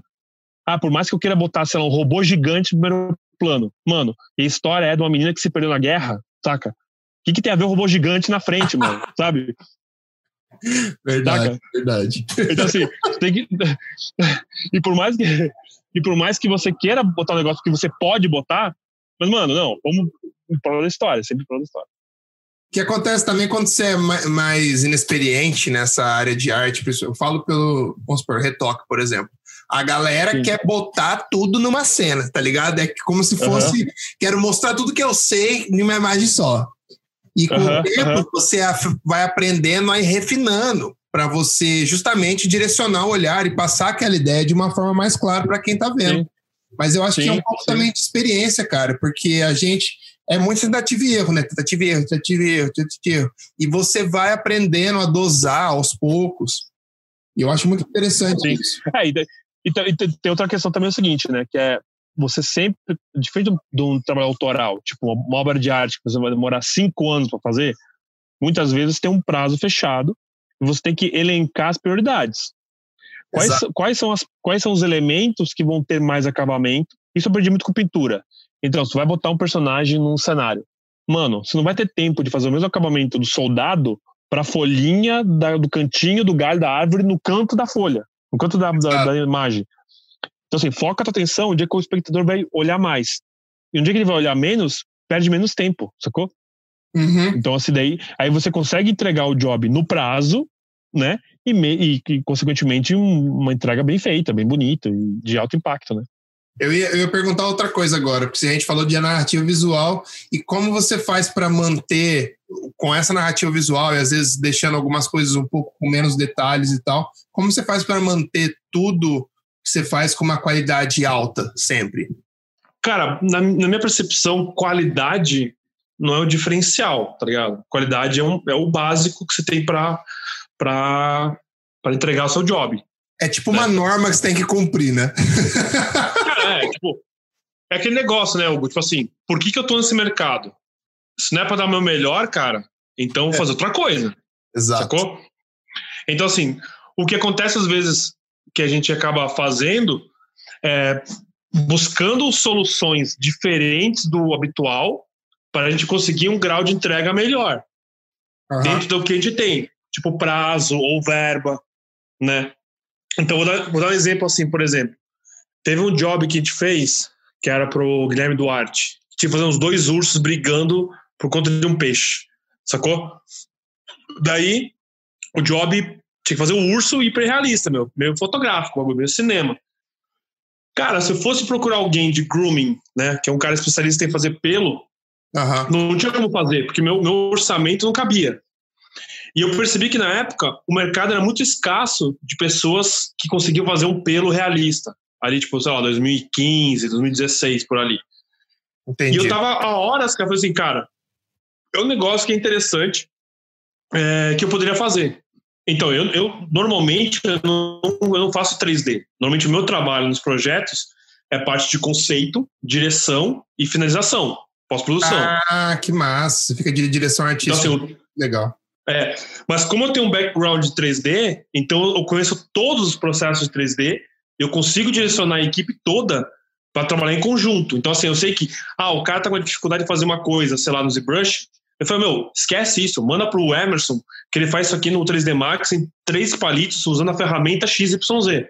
Então, assim, eu conheço todas as ferramentas do 3D Max, conheço o Pod, conheço do Maya, conheço o ZBrush pra caramba, fiz curso de ZBrush também. Nesse caso que eu estava falando de, do, do, do, urso, eu vi, cara, que o Emerson não, era, não tinha um workflow de pelo, né? Dentro do pelo nativo do Hereford, Hereford do, do Max. E eu falei, mano, eu preciso entregar esse job. O que eu vou fazer? Pô, eu vou fazer o um curso de, de, de Hair Farm. Daí eu comprei o plugin lá, o Hair Farm, que na época ele dava tipo uma surra no Ornatrix, que era um plugin que já saía com um grau de realismo altíssimo, né? Renderizando em V-Ray e tal. Daí eu falei, mano, vou comprar o plugin e vou comprar o curso para eu fazer. Porque daí, cara, a gente vai começar a fazer os personagens muito mais maneiros. Porque a gente vai ter um grooming maneiro, vai ter um penteado maneiro, que nossos concorrentes não têm na época, né? Então eu fui lá e fiz o curso. Me fudi pra caralho, mano. Comprei o curso do espanhol lá, o cara o curso era em inglês. É foda. O curso era em inglês, com o cara fazendo, falando inglês, só que com um sotaque catalão. Eu falei, puta que pariu, mano. difícil. Mas, cara, fui lá, peguei, fiz o curso do cara, o curso online e tal. E comecei a estudar o plugin, comecei a estudar o software. Cara, é assim, o prazo tinha 40 dias para entrega, né? Era um prazo, um prazo bom. Cara, eu demorei 30 dias para descobrir um jeito de fazer o animal parecer um urso. Porque até então era um cachorro molhado, até então era não sei o que, eram ursinhos carinhosos, tá ligado? Não era um urso natural, realista, sacou? Uhum. Então, assim, mas assim, trabalhando 16 horas por dia, todo dia, durante 30 dias, sacou? Aí no final, mano, a hora que eu cheguei no nível que eu queria de, de, de qualidade, né? Porque assim, eu não podia abrir mão daquilo que eu me comprometi para mim mesmo. Porque é até engraçado eu falar isso, porque todos os jobs que eu faço são para mim primeiro, sacou? Eu vou fazer aquilo que eu faria para mim. Se eu fosse o cliente, o que eu gostaria de receber. Eu penso Sacou? assim, também. eu penso assim também. É, e por isso que até eu tenho pouquíssimo trampo pessoal. Agora no Rock in Rio eu tenho mais tempo, eu tenho dedicado a fazer umas coisas mais diferentes e tal, pessoais. Mas até então, eu, eu usava aquelas coisas que eu queria fazer pessoal, tipo, sei lá, fazer um, um hair, um bicho realista com hair, que eu queria muito fazer. Pô, surgiu o job aqui pra fazer isso, o cara vai me pagar, que eu vou poder comprar o plugin, vai me pagar para poder fazer o curso e vai me dar o tempo para fazer, então eu vou investir meu tempo e dedicação naquilo ali.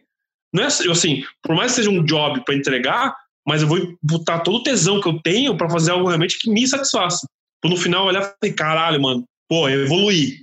Evoluí pra caramba nisso, sabe? Tô super feliz. Então, assim, a qualidade ela vem muito disso. O Emerson e os artistas que eu trabalho, eles têm muito isso também. Então, assim, para trabalhar comigo e trabalhar para te realizar tudo que a gente tem realizado, primeira coisa, a gente tem que se dar bem no processo. Então, tem, tem que ter uma relação amigável de trabalho, sacou? Tem que ter uma, uma parceria, uma, uma confiança um no outro, no que o cara tá fazendo. Porque daí eu, eu vou exigir do cara um, e muitas vezes o cara vai entregar dois. E muitas vezes eu nem peço pro cara entregar dois, eu peço pro cara entregar um. Mas o cara tão no tesão do job que ele Exato. vai além também, sacou? Exato. Exato. Eu acho que isso que diferencia muitos artistas hoje em dia é o tipo.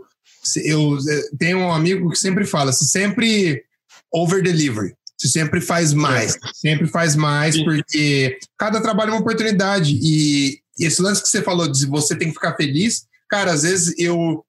Mesmo que eu esteja fazendo trabalho para outra pessoa e tal, eu preciso olhar para a parada e ficar orgulhoso. Se eu não estiver orgulhoso, não tá pronto ainda. Porque Sim, sim. eu acredito muito que é tipo assim, cada vez que eu entrego um trabalho, um arquivo, aquilo é uma parte de mim, manja? Eu quero que o cara veja e fale assim, puta, esse é o trabalho do Hugo, sabe? O trabalho legal, esse é o trabalho do Jean, um trabalho legal, um trabalho fino, um trabalho bem feito, um trabalho bem cuidado, um trabalho Sim. que você vai ficar orgulhoso, porque eu vejo que muita gente não se preocupa com isso às vezes, fala assim, ah, não, esse aqui eu tô fazendo só para só pra pagar as contas, não sei o quê. Assim, brother, mesmo que você estiver fazendo isso, é o seu nome na parada. É o, Uhum.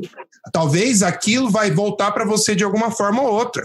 Então, eu sempre. Cara, e- comigo, Deixa eu contar uma história, deixa eu contar uma história então, que até eu pulei essa parte. Eu acredito muito, cara, que, né, sei lá, física quântica, bote o nome que você quiser na parada. É, eu, eu- eu acredito muito que, assim, o que você entrega para o universo, você- recebe de volta. O Concordo. trampo que eu te falei do Quat lá, que foi o nosso primeiro trampo no estúdio, ele foi baseado numa ilustração que eu fiz com minha ex-mulher, cara. Eu tava apaixonado por ela.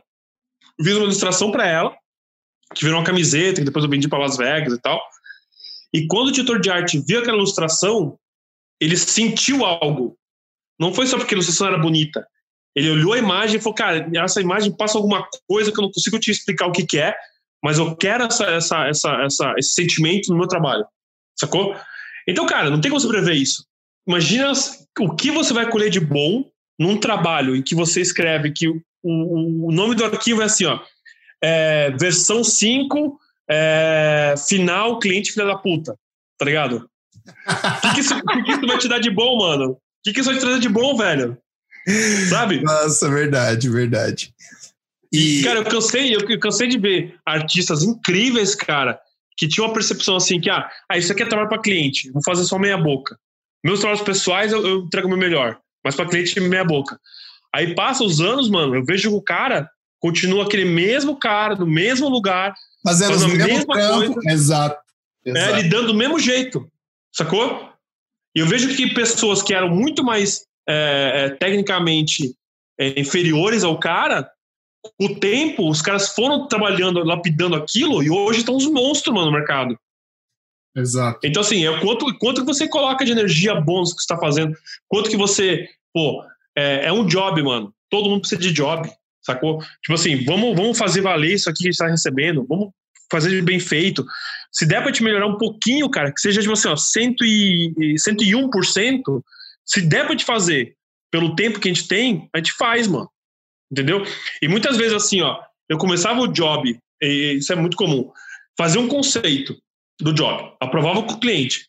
No meio do caminho, eu via que o negócio não funcionava, porque assim, é diferença de linguagem, né? Você fazer o concept, line art, é uma percepção. Você fazer o concept com fotografia é outra percepção. E você botar um 3D é outra percepção. Muitas vezes, tem que mudar o elemento de lugar.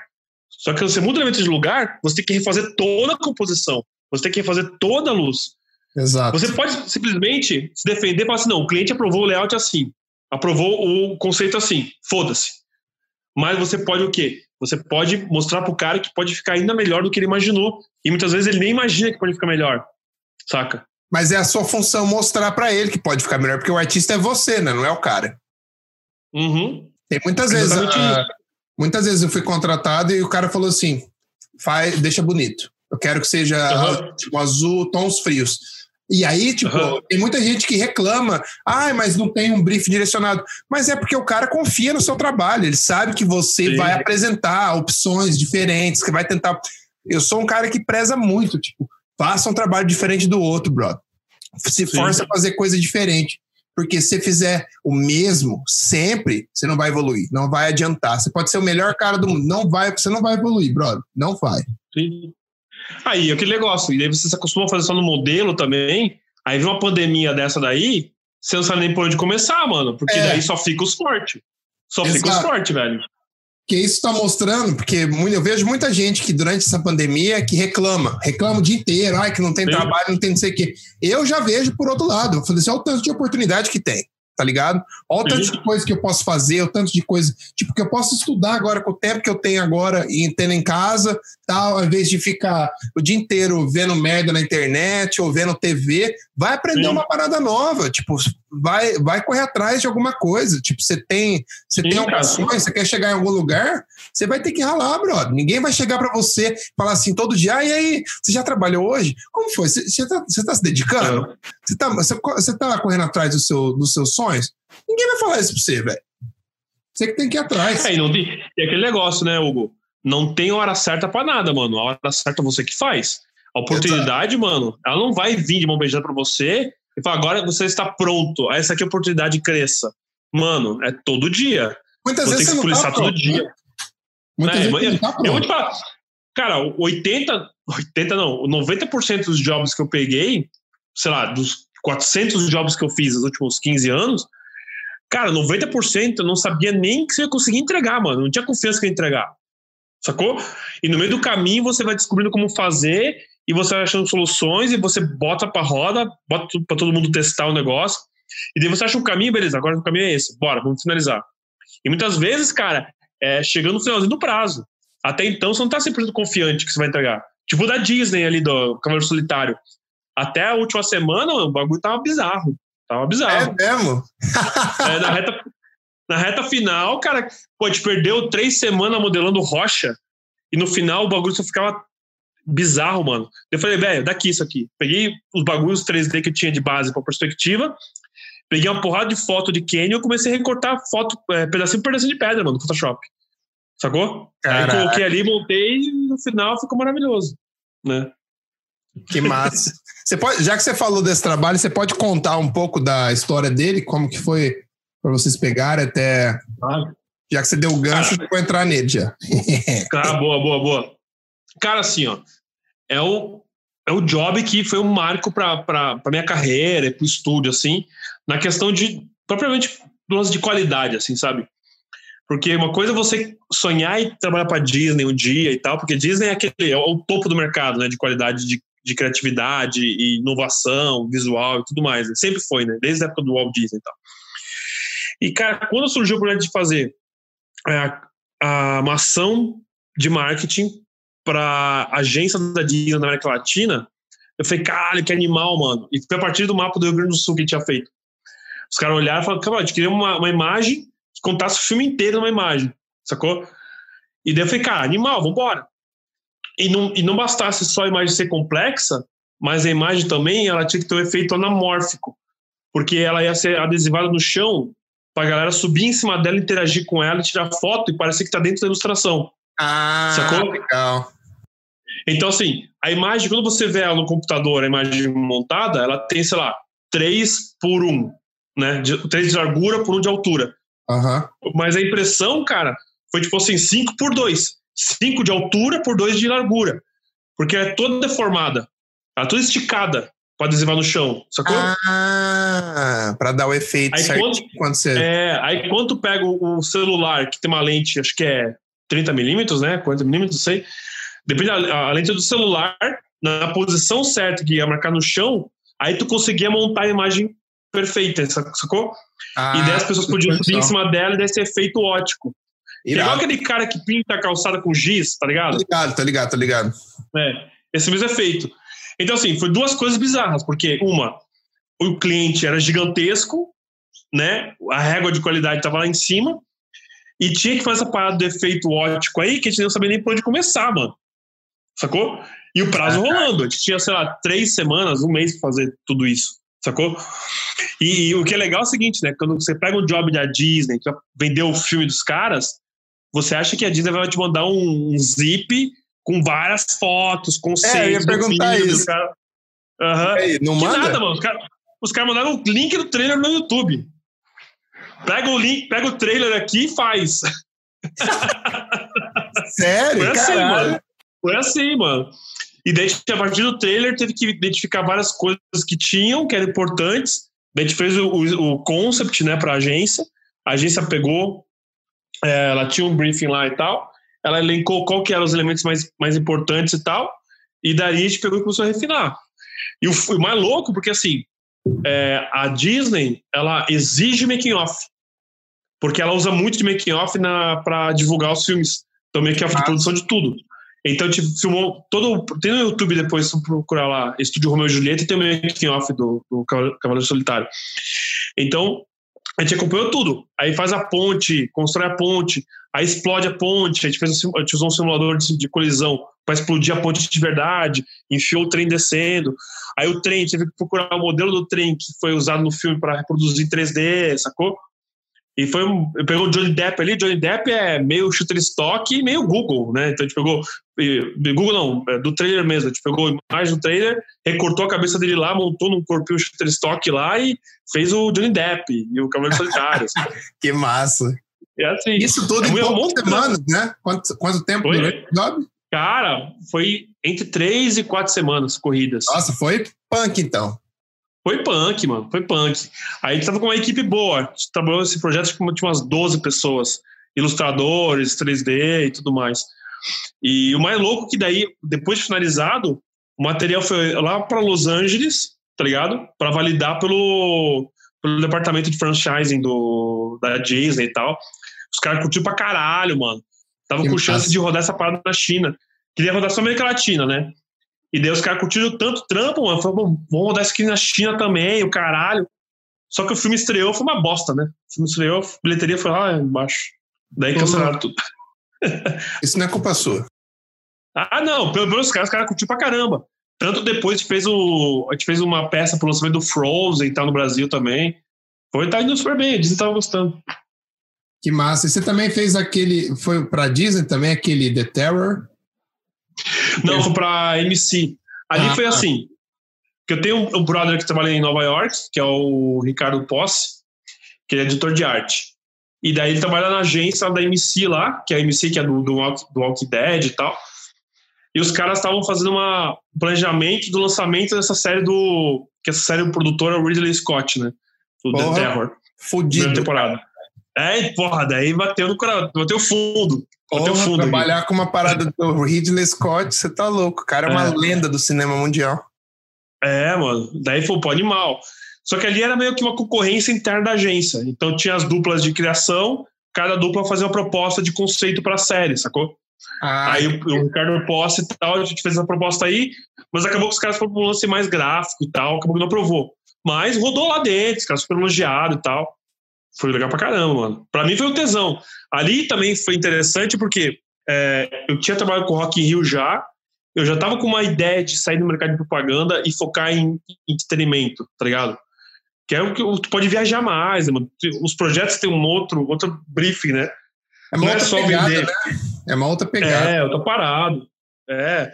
Então, cara, eu, eu tava já pensando em me especializar nessa parada de ou arte para pôster, umas coisas assim, tá ligado? Mas acabou que veio o Rock in Rio no meio e falei, cara, aqui é a minha Disney, deixa eu fazer, deixa eu fazer aqui primeiro, depois a gente vê o que faz em frente. Exato, Tá exato. E até pelo fato de, desse tipo de trabalho, você tem um pouco mais de liberdade artística, né, cara? Você não Também, tem que lá em preso, você pode colocar umas coisas que você acha mais legal.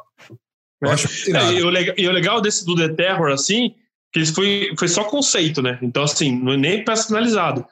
Então, eu matei, eu matei no final de semana esses duas aí. Eu fiz, tipo assim, três dias correndo no máximo. E é legal porque eu, eu gosto muito de, de job com sprint rápido, né? Então, assim, tu tem um desafio, tem que resolver rápido, que solução tu pensa rápido na parada, saca?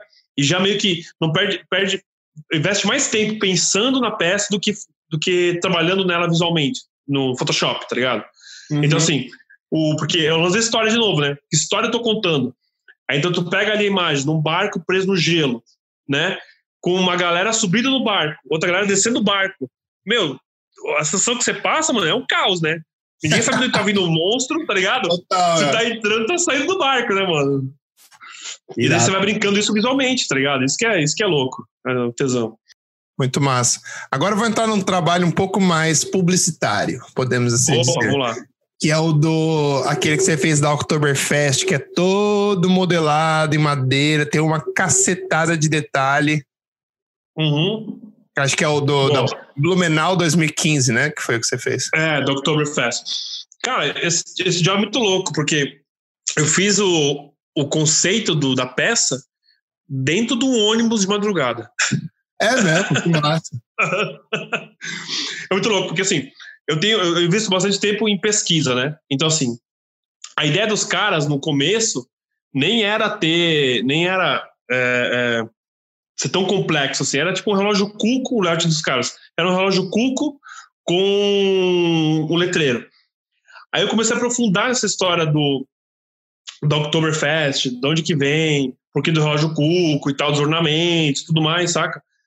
Aí eu falei, cara, mano, precisava ter uma pegada bem de escultura nisso daqui. Porque tem uns relógios na região da Floresta Negra, lá na, na Alemanha, que são bem esculpidos, assim, tem umas lanças de caçada, um negócio bem louco, assim. E daí eu tive, a gente teve a ideia de fazer os, os dançarinos, só que daí, se fosse para modelar, mano, não tinha nem tempo, nem verba. Porque esse job, esse job aí, a gente cuspiu ele acho que em 30 dias também. Job complexo, assim, é 30 dias. né? Job simples era duas semanas, uma semana para entregar. A job complexo, assim, a gente tinha 30 dias, normalmente. Aí o que a gente fez, cara? É, eu já tinha comprado nessa época aí um, um scanner 3D da Rússia, tá ligado? Que é um Artec, um bagulho muito louco. Porque eu vi assim, abre aspas, né? Eu sempre gostei de tecnologia e sempre procuro soluções que, agregam ao trabalho, seja para aumentar a qualidade e ao mesmo tempo reduzir custos, né? Então assim, quando a gente fala de fazer uma pessoa realista, você trabalha no mercado, você sabe, né, que não é nem barato e nem rápido, né? Você fazer um like Ah, de uma exato. pessoa real, né? E quando eu vi esse lance do scanner 3D e tal, rolando na gringa, negócio de cinema, pra game, eu falei, mano, eu preciso dessa porra aqui, velho. Porque imagina quanto tempo a gente vai economizar de modelagem, tiver que fazer, sei lá, um, um vestido, uma, uma, um tênis, tá ligado? E uma pessoa. Então, porque o scanner você digitaliza, ele já sai meio que o 3D pronto. Assim, entre aspas, né? Sai o 3D sujo. Mas ele sai com a, é, a proporção correta, com a expressão facial correta. E depois tem que ter um trampo, um trampo de limpar o modelo, né? É, mas é muito mais rápido, né? Do que fazer do zero. Cara, imagina o seguinte: imagina que em 10 dias, assim, eu capturei em dois dias os modelos. A gente capturou é, 40 poses diferentes de casal dançando. A gente pegou um grupo de dança alemã, aí dos dançarinos, com as roupas já. Que Aí a massa. gente pediu para os caras ficar. Os caras imaginavam o passo de dança e travavam na posição e ficavam lá 20 minutos parados, para escanear o cara inteiro, sacou? Então, todo drapeado do vestido, todo drapeado da camisa, as pregas, tudo, já saía perfeito, mano. Nossa, tinha que refinar só mais no rosto dos caras e tal, fazer o cabelinho, o negocinho ali. Então, daí, do scanner a preparar os modelos é, para colocar no layout, foram uns 10 dias, mano. Imagina, eu fiz 40 modelos em 10 dias, altamente realistas, tá ligado? Caralho. Como é que se faria isso na mão? Né? Ah, você Tem que um, simular roupa. Hã? você precisa de um time grande. É, então, e caro, né? Quanto mais Exato. pessoa, mais caro fica, né? E daí a gente fez essa parada aí, botou essa, fez uma UV bem, bem safada lá, demos abriu automático no, no, no ZBrush, depois o Emerson arrumou um pouquinho as UVs, e botamos shading de madeira e já era, mano. Já era. Foi esse trabalho que você teve, seu primeiro contato com o Scan 3D? Ou não? Cara, na, na verdade, sim, a gente, a gente pesquisa já sobre isso. Puta, estamos em 2020, desde 2011, por aí. Que a gente Ah, já pesquisa sobre isso. Aquele job da, da. que Você falou da Pão e Companhia, que é todo feito com pão, ele é todo escaneado, Ah, é? sacou? É todo escaneado. Pô, na época a Caralho. gente fez o job, a gente lançou, saiu numa revista gringa, acho que foi Computer Arts ou Advanced Photoshop, tá ligado? Porque ele é, ele é, ele é, uma, ele é uma referência daquele job daquele aquele fotógrafo que faz foto de comida, tá ligado? Aham, eu tô ligado com esse trampo dele. É. Então, daí eu me inspirei naquilo ali e fiz essa peça aí, toda feita de pão, sacou? Só que assim, os modelos ficou legal porque é, é, é a textura tudo bonitinho, fica bem natural. Mas se for ver- olhar hoje, assim, não é tão, tão maneiro, assim, fica meio zoado, né? Hoje em dia fazer bem melhor. Mas a gente começou a fazer isso, porque meu processo de captura digital, ele, ele funciona de duas maneiras.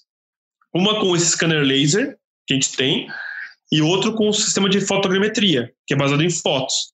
Então você pega, tipo, o pão, aí você tira 80 fotos em volta do pão, sacou? Com close. É quando você ou faz não. aquele. Você monta aquele dome, né? Com câmeras. É, também. Aí depois, aí, nessa época do pão, a gente usava uma câmera só e ficava girando em volta do pão, tá ligado? Tirando Ah, foto de baixo, de cima, do meio e tal. Aí a gente manda pro software processar, ele processa, gera um modelo de alta densidade já, tipo, super refinadinho, detalhezinho, é, o gergelim do, do pão lá do hambúrguer, sacou? Ele tira. E já faz a textura, eu consigo tirar uma textura de, sei lá, 16 mil pixels, tá ligado? Então Que textura foda. de alta qualidade, ah, é, e super, ele faz a junção automática da textura, depois tem que só dar uma lapidadinha e tal. Aí depois que a gente começou a usar bastante isso para fazer objetos, daí surgiram alguns projetos que precisava fazer pessoas. Só que o scanner 3D laser, para pessoas, ele é bom para corpo. Para rosto, ele não tem muito detalhe. Então, pegar ruga, pegar cantinho de boca, sabe? Si, cílios não, a pálpebra, detalhezinho. Daí a gente pegou o quê? A gente criou um domo com 13 câmeras Canon com disparo simultâneo. Aí a pessoa ficava sentada ali e fazia várias expressões faciais, tá ligado? E a gente fazia um scan 3D de cada expressão facial. Tipo, sei lá, fazia em uma tarde 25 modelos de alta qualidade, nível de gringo, de game mesmo, AAA, e fazia o bagulho ali e depois juntava o scanner da face, que era esse de fotogrametria, com o scanner do corpo do laser, sacou? E fazia os personagens daí. Que foda. Muito É. interessante. A gente fez, eu a gente fez um. Eu tive a honra de trabalhar com, com o Remington Scott, que o cara é da equipe do Gollum, um projeto pro Netflix, tá ligado? O cara Cara, tem Oscar no portfólio. E daí precisava de escanear um modelo aqui no Brasil, da, daquela série 3%.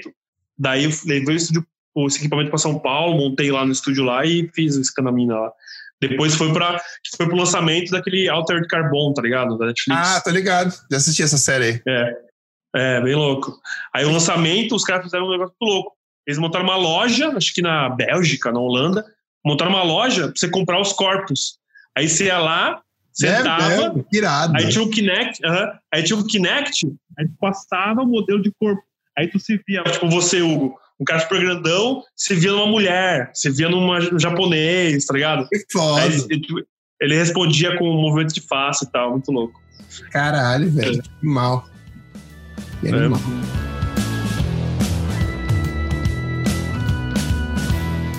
Bom, agora eu quero perguntar pra você quais são, cite pra mim, três artistas que você admira e fale por quê. Três artistas que eu admiro. Caraca, hein? Tem Sem puxar gente. saco pra ninguém, hein? Sem puxar saco pra ninguém. Seja, seja você. Tá. Seja eu. Puta, cara. É foda. Ó, eu não vou falar nenhum brasileiro pra não, pra não ficar bravo comigo, tá? Mas, ó, é de gringo, assim, tá? Gringo. James Garney, que é o ilustrador, aquele do Dinotopia, que tem Aham. aqueles livros do Color, Color and Light e tal. Nossa, Eu acho ele um cara. Ele é um monstro. Monstrão, assim, foda. É... Mas vamos, vamos pelos clássicos, vamos pelos clássicos, tá? É, Alfonso Mucha, legal. tá? Que é arte inovou, acho legal pra caralho. E passa 100 anos o bagulho, né? Moderno, cara. Eu fico de cara, mas o cara conseguiu, assim. E Walt Disney. Walt Disney. Porra. Walt Disney, poder, Walt Disney por, todo, por tudo, cara. Mas o que mais admiro nele é os culhões dele, cara. Os culhões. Ele é um cara de culhões e o cara que tem uma história muito engraçada que me inspira muito, porque ele não acertou de primeira. Ele quebrou várias vezes, se fudeu pra caramba. E quando ele acertou, ele acertou, mano. E depois ele, ele só foi subir na régua. Isso é absurdo. Isso é- E é legal que, assim, que a Disney, por mais di- difícil que tenha sido algumas épocas, mas ela continua, cara, liderando, cara, essa parte de inovação e, e ditando tendência, né, cara? Isso é muito foda. Irado, irado. Pô, passei dessa, passei dessa. E como que você vê o mercado mundial de arte hoje em dia? Você acha que tem espaço para todo mundo? Cara, penso assim, como qualquer mercado, o mercado de arte, ele se transforma e se transforma a uma velocidade muito alta, sabe? É, penso que tem espaço para todo mundo, mas todo mundo que queira fazer algo é, diferente, é, pessoas que queiram se destacar não por seguir tendências, mas porque tem um tesão no que estão fazendo. Porque o cara que tem tesão no que está fazendo, mano, é, ele, não, ele não se prende a desculpas, sabe? Ele não se prende a desculpa onde é que ele mora para fazer trampo, para evoluir, para continuar estudando. O cara, o cara que tem tesão que está fazendo não espera o mercado exigir que ele aprenda é, Photoshop para ir atrás de Photoshop, saca? É o cara que tá sempre, tipo assim, na frente, mano. O cara que tá sempre correndo atrás, não para nunca de estudar. Esse cara sempre tem mercado. Eu fiz um vídeo outro dia falando sobre o cara que a função dele, em algum lugar, é recortar foto de, de, de, de estúdio, sei lá, de produto. Cara, esse cara tá fadado a sumir do mercado, a parar de existir. O cara que tem uma função, sabe? O cara que executa só uma função. Eu tava falando isso porque eu fiz uma análise a respeito do, do Sensei do Photoshop, né? Que logo Ah, o Sensei estaria recortando fotos automaticamente. Porque hoje, assim, hoje se você faz um, um sei lá, 200 fotos de produto, saca? Você, você pode pegar essas 200, 200 fotos, mandar pra Índia, e tipo, em três horas o cara te devolve as 300 fotos recortadas. É, Índia, é. É. Só que quando eu fiz esse vídeo, tipo, um mês depois, o Alequise apresentou o esquema novo do Photoshop, desse, a atualização nova. Ah, que ele do- já recorta porra de cabelo, mano, no, no Sensei, sacou? Automático. Então, eu estimei que esse profissional morreria em dois anos, o cara já tá morto. Já morreu, sabe? Atualizou o Photoshop, o cara morreu. Então, esse cara que só tem uma função e que normalmente é o cara que reclama do mercado, cara, esse cara dura pouco. Ou vai estar sempre frustrado, vai estar sempre com perrengue, sacou? Exato, exato. Nunca pode estar satisfeito, né? Sempre tá que tem Não, correr cara, não. aprender coisa nova, fazer coisa diferente, porque se estagnar, Sim. a onda vai levar, vai levar bonito. Ah, imagina, imagina o 3D, mano. Se eu for falar assim, por que, que eu gosto muito de trabalhar com o Emerson? Quando a gente começou, o Emerson trabalhava com Scanline e acho que Mental Ray. Aí, dependendo do momento do estúdio, a gente foi pro V-Ray. Depois surgiu o Modo, a gente foi pro Modo. Aí depois surgiu o Corona, a gente foi pro Corona. A gente testou Redshift, a gente testou Octane, a gente testou Maya. Agora a gente tá migrando pro Blender e pro Unreal. Imagina se o Emerson fosse o cara do V-Ray, ele teria parado, cara, sete anos atrás Exato. não teria acompanhado, sacou? Então hoje, cara, é, e, e- e as mudanças vão vir, cara. O Unreal vai vir ano que vem, vai mudar o mercado inteiro, mano. Vai arregaçar o mercado, sacou? É. E vai, vai mudar a forma que você faz as coisas. Pelo que eu vi, algumas coisas de uma galera e alguns releases que eles soltaram já, o Unreal vai vir para dominar a parada, porque É, cara. E a gente tá com o Unreal rodando, rodando lá no, no Rock in Rio pros projetos de VR, né? Eu quero trazer isso daí pros projetos de animação também. Porque tu ganha muito tempo, né, mano? Você ganha tempo de, de render, né, cara? Se você tirar o render da, da, da, da, equação de produção, você usa essas três semanas, você usa para melhorar a animação, você usa para melhorar o fluxo de trabalho, para melhorar a qualidade do trabalho de entrega, entendeu? Com Então certeza. isso tá mudando tudo, né? Irado, cara, irado. Você tem algum hobby? Você tem algum hobby fora do trabalho? Ou é só trabalho mesmo? Cara, na quarentena, eu tô aprendendo a tocar violão. Ah, que da hora. Porque assim, ó, é muito engraçado, sabe? Isso eu fiz um processo de coach no começo do ano. E nesse processo de coach, assim, eu meio que eu dei uma guinada na minha vida, assim, sabe? Porque tinha um monte de coisa que eu botava desculpa, pô, não é pra mim, ou não preciso fazer isso, ou não sei o quê. E música, cara, pra mim, eu sempre fui um zero à esquerda. Nunca consegui é, identificar música, tocar nada, tocar nada e tal. E daí eu falei, cara, depois eu falei, cara, mano, eu vou fazer uma parada que eu não sei nem por onde começar, eu não tenho aptidão nenhuma, e eu vou até o final do ano, mano, vou aprender a tocar uma música, sacou? Daí eu comprei o violão, aluguei o Musician, é, comprei o Musician lá no, no, no app, e tô aprendendo sozinho, mano. Tipo, que assim, eu não tenho saco de ir pra escola de violão. Eu não vou fazer, não tenho saco. Paciência, ficar lá aprendendo a tocar uma nota, tá ligado?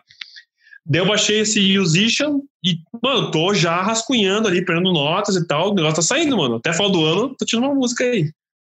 Sacou? Ah, demorou. Vou cobrar depois, hein? Vou Pô, cobrar depois. No cobrar. final do ano, quero, Vou quero ver um videozinho no Instagram. Tá, boa, pode cobrar. Cara, daí meu hobby, eu tô começando a fazer é, pintura a óleo. Que é uma coisa que eu sempre quis fazer, Ah, mas eu ah. nunca, tipo, sempre empurrei com a barriga, tá ligado? Pintura a óleo e eu tô voltando a fazer estudo de desenho a lápis também. Mas comprei uns cursos e tal, tô fazendo. E, e lendo Irado. bastante, gosto muito de ler e estudando essas porra de marketing digital, mano. Isso daí é mistura de hobby com sofrimento.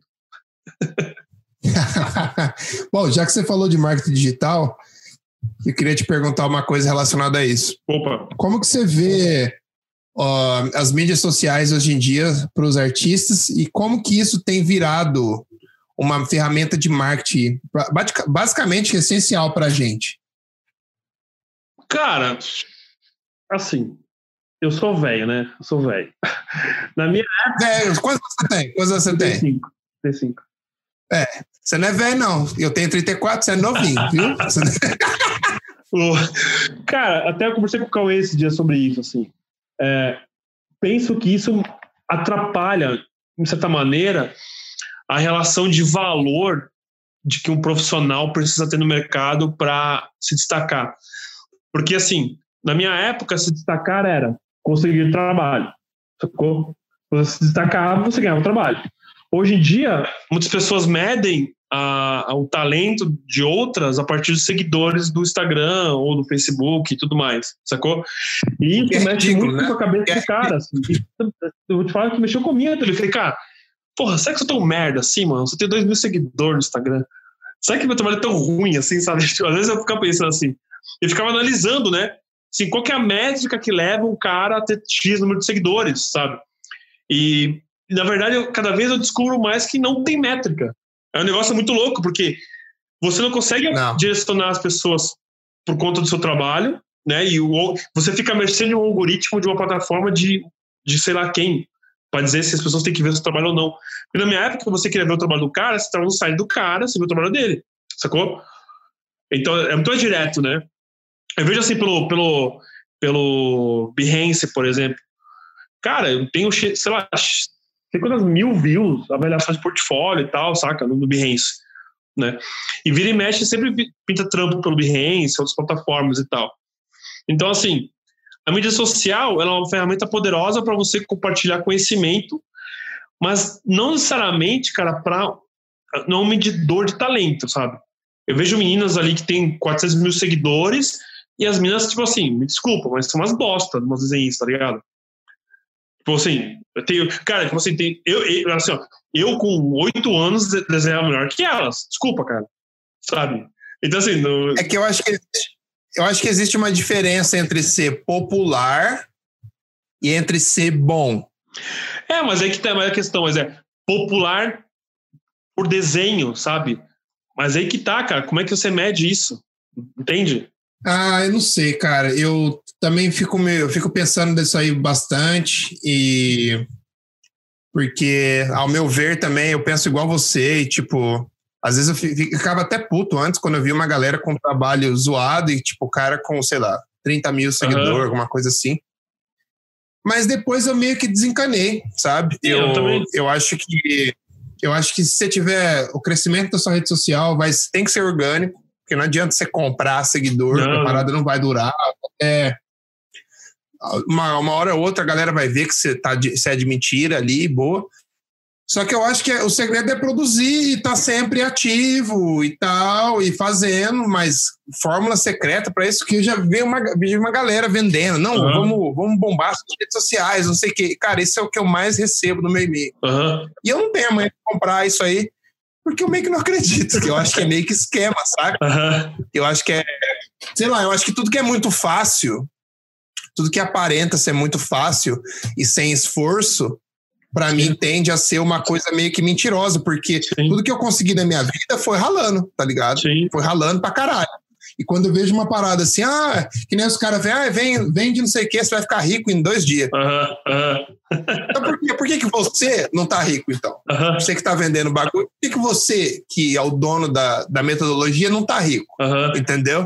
Não, eu comprei, eu, acho eu comprei, eu comprei a forma de lançamento, mano. Eu não consigo terminar de assistir a parada ainda, mano. Tipo, puta, é, é muito pé no saco a parada, tá ligado? E, tipo, você tem toda uma. Claro, tem toda uma, uma, uma, uma filosofia de gatilho mental, essa parada toda assim. Mas, assim, eu não, eu não tenho como dizer se funcionou ou não. Eu comprei, eu não conseguia ter, terminar de assistir a parada. Eu, eu tipo assim, tem dia que eu tiro assim, hoje eu vou ver, pô, vou ver 10 vídeos desse cara. Eu começo no segundo, mano, o vídeo trava na metade, velho. É do reload, volta do começo. E não sei o que. Eu falei, meu irmão, cara, como é que eu vou ver essa parada? Eu tô aqui com um monte de coisa pra fazer aqui. Eu não, consigo, velho. É totalmente, é, tipo assim, outro universo para mim, sacou? Mas, assim. Não, para mim também. Mas, obviamente, né? É, quando a gente fala que você tá, no meu caso, que eu uso minha plataforma do Instagram, e eu tô reativando no Facebook também, é, como uma plataforma de compartilhar conhecimento, se eu alcançar uma pessoa, já tá valendo, sacou? Então eu vou por essa métrica, assim. Eu vou, tipo assim, é uma pessoa. Pô, vou alcançar uma pessoa hoje. Deu, posto o negócio. Pô, tem um comentário. Alguém manda um direct message, tá ligado? Eu dou uma, coloco alguma dica de como montar portfólio, como montar um orçamento. Daí ela pede, pô, me manda aí o PDF que você falou que você ia mandar. Eu mando pro cara. Daí, o legal é o seguinte, porque daí eu pego o cara que se interessa, eu falo, mano, tá interessado nesse tipo de conteúdo? Vai no grupo do UOL lá que a galera tá lá só para isso, mano, só para compartilhar conhecimento. Aí eu vejo que a galera vai tá indo muito mais lá e tá funcionando, sacou? Então eu fico mais como uma ponte de conhecimento para aquilo ou para outras coisas, sacou? Isso é foda. Diferente da quantidade de pessoas, tá ligado? Irado. Isso tem acontecido com o Instagram do, do podcast que eu criei. Boa. E, cara, eu, eu deixo o lance orgânico. Total. E eu tenho recebido mensagens toda semana. Tem alguém que manda e fala assim: puta, eu curti pra caramba. O podcast tem me ajudado, tem me motivado. Eu tenho aprendido um monte de coisa boa. Tipo, é mais do lance de motivação que eu recebo de uma galera assim, Sim. assim, que os caras falam: não, tava parado, fazia dois anos que eu não fazia arte nem nada. Obrigado. Volta, eu falei, obrigado, por quê? Tipo, a gente tá só, tá só compartilhando conhecimento, tá ligado? Não tem. Lógico que agora você vê que tá rolando mais, então a gente tenta sempre estar tá dando dicas de para motivar a galera a correr atrás dos seus sonhos, sabe? Sim. Mas não é uma coisa. Não estamos inventando nada novo, sabe? Acho Sim. que é só o lance de ser mais sincero e de você colocar amor no que você faz mesmo, que a galera se identifique com isso. Sim, bem nessa. E também aquele outro negócio, né, Hugo? Às vezes o cara, pô, ele acaba perdendo o foco. Tipo, eu vejo por mim, às vezes eu gasto tanto tempo em algo que não me tá dando nada de volta, sabe? Eu poderia pegar esse tempo e ficar desenhando, mano. Eu poderia pegar esse tempo e ficar pintando, sacou? Às vezes tem que ficar meio menos uhum. grilado, porque também é, mídia social, plataforma, né, mano? A cada dois, três anos flipa, né, velho? Vira outra coisa. Então o cara pega um puta tempo de investimento para aprender a dominar a ferramenta. Quando o cara domina a ferramenta, o cara gastou 10 mil reais em curso, a plataforma muda, mano. O Orkut morre, vira outra coisa, tá ligado? Exato, exato. então. Agora mudando um pouquinho de, de lado. Você parece ser um cara super versátil quando se trata de skills e de Sim. conhecimento. Sim. Você acredita que um profissional precisa ser versátil ou ele precisa ser super focado em uma coisa só? Sua opinião. Tá. Cara, eu acredito que o cara tem que ter assim, ó. Ele tem que ter algo com que ele se conecta e ele acredita que ele é bom, sabe? Então, assim, é, mas ele não pode ser um guerreiro de uma arma só, tá ligado? Então, assim, é, digamos que o cara é um guerreiro de espada. O cara batalha. Aconteceu alguma merda lá, o cara perdeu a espada. Velho, se ele achar um escudo, se ele achar uma pedra, o cara tem que se virar, velho. Mas senão o cara vai, imagina o cara, ah, perdi a espada, o cara para no meio, beleza, cara, me mata aqui que eu sou só um guerreiro de uma espada, sacou? é, não funciona assim, mano. Mas também, se o cara pegar a espada, o cara arregaça. Eu sou, tenho essa ótica assim. No meu caso, por exemplo, assim, ó, eu não me considero um grande ilustrador, um grande desenhista, um grande cara de 3D. Todas as paradas eu domino bem rasamente mas eu domino no sentido que eu consigo, é, quando eu for fazer um trabalho, que eu me conecto com um, arte, com um animador, com um ilustrador, com outro cara, eu consigo direcionar o cara para a gente, conjunto, achar um caminho em prol daquele projeto, daquela entrega. Eu me considero meu maior skill hoje, se for te falar, cara, é a habilidade de contar histórias e conectar pessoas por um bem comum, sacou? Então, assim, eu tenho uma grande habilidade hoje de juntar a galera que nunca se viu, que nunca trabalhou conjunto e que não é os mais pró do mercado, juntar essa galera, fazer essa galera se conectar, um trabalhar em prol um do outro e te fazer uma puta entrega. Sacou? Então, assim. Diretor criativo, né? Direção criativa. Criativo, e, assim, e hoje eu vejo assim: direção, direção criativa, direção de arte, ela não pode acontecer se não tiver um quê de liderança também. Então, assim, se tu, se tu souber liderar os caras, você vai, tipo, botar um artista contra o outro, sacou? E o, no final, o job que se fode, porque o job que é o, é o resultado desse, dessa mistura de coisas, tá ligado? Então, assim, Exato. por isso que eu me envolvo muito na parte de conceito, porque na, na, parte do conceito eu consigo criar história. Então, eu te crio história, eu visualizo, eu visualizo, eu já visualizei a imagem final, beleza, visualizei a imagem final. Agora eu vou tentar passar essa minha visão para os caras, no meio do caminho, Aí os caras vão entender essa visão, daí eu vou largar a mão, deixar o cara fazer. Aí eu vou começar a me preocupar como é que eu vou receber lá na frente. Daí eu vou pegar de volta lá no final. Daí eu pego essa galera toda, o resultado de tudo que a gente trabalhou tanto tempo, junto tudo e daí a gente entrega, sacou? Irado. Respondendo a pergunta, é, cara, eu não acredito num cara de uma ferramenta só, de um skill só, um cara especialista em uma coisa só. Tipo assim, por exemplo, 3D. O cara que é especialista em 3D, ele não pode ser especialista de um, de um plugin ou de um software. Porque daqui a pouco vai surgir uma oportunidade de trabalhar, sei lá, num, na, na é, ILM, e o cara vai deixar de, de trabalhar na ILM porque lá na ILM não usa Blu-ray. Exato. Sacou? Mas e aí, mano? Por que você está trabalhando? O que você está fazendo? O que você está fazendo? Sacou? Não, eu tô ligado. Eu, eu, eu prezo muito pela, pela versatilidade não precisa ser fazer tudo, de tudo, de tudo, mas, tipo, você não. tem que ter uma, uma.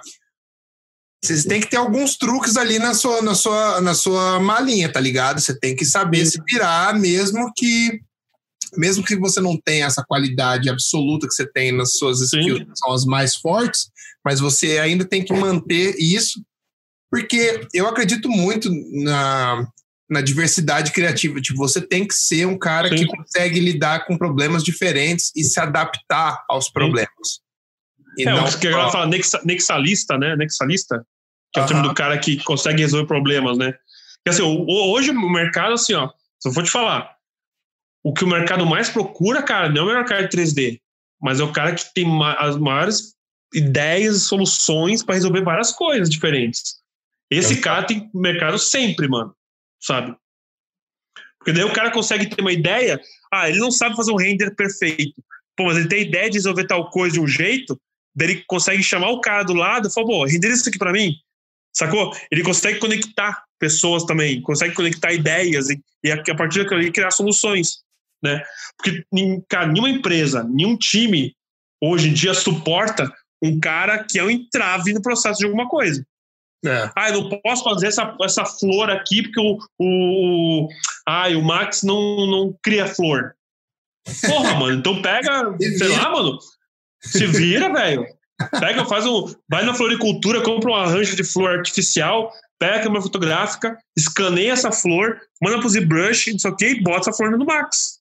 Eu Tá acho bom? que às vezes é meio preguiça também. O cara fala, ah, você não conseguiu resolver desse jeito, ah, então não quero fazer mais, sabe? Tipo, você, brother, se É, vira, se vira. Tem Tem. que, tem que arrumar um jeito de fazer a parada. Uma, uma, uma coisa que eu aprendi, cara, é que assim, ó, que não existe regra. Sacou? O cara que é preso em teoria, em regrinha de muito. Ah, porque eu, ah, eu, só, eu só modelo se for poly by poly. Ah, eu só faço Photoshop. Eu só mexo no Photoshop se a foto vier no fotógrafo. Não mexo no banco de imagem.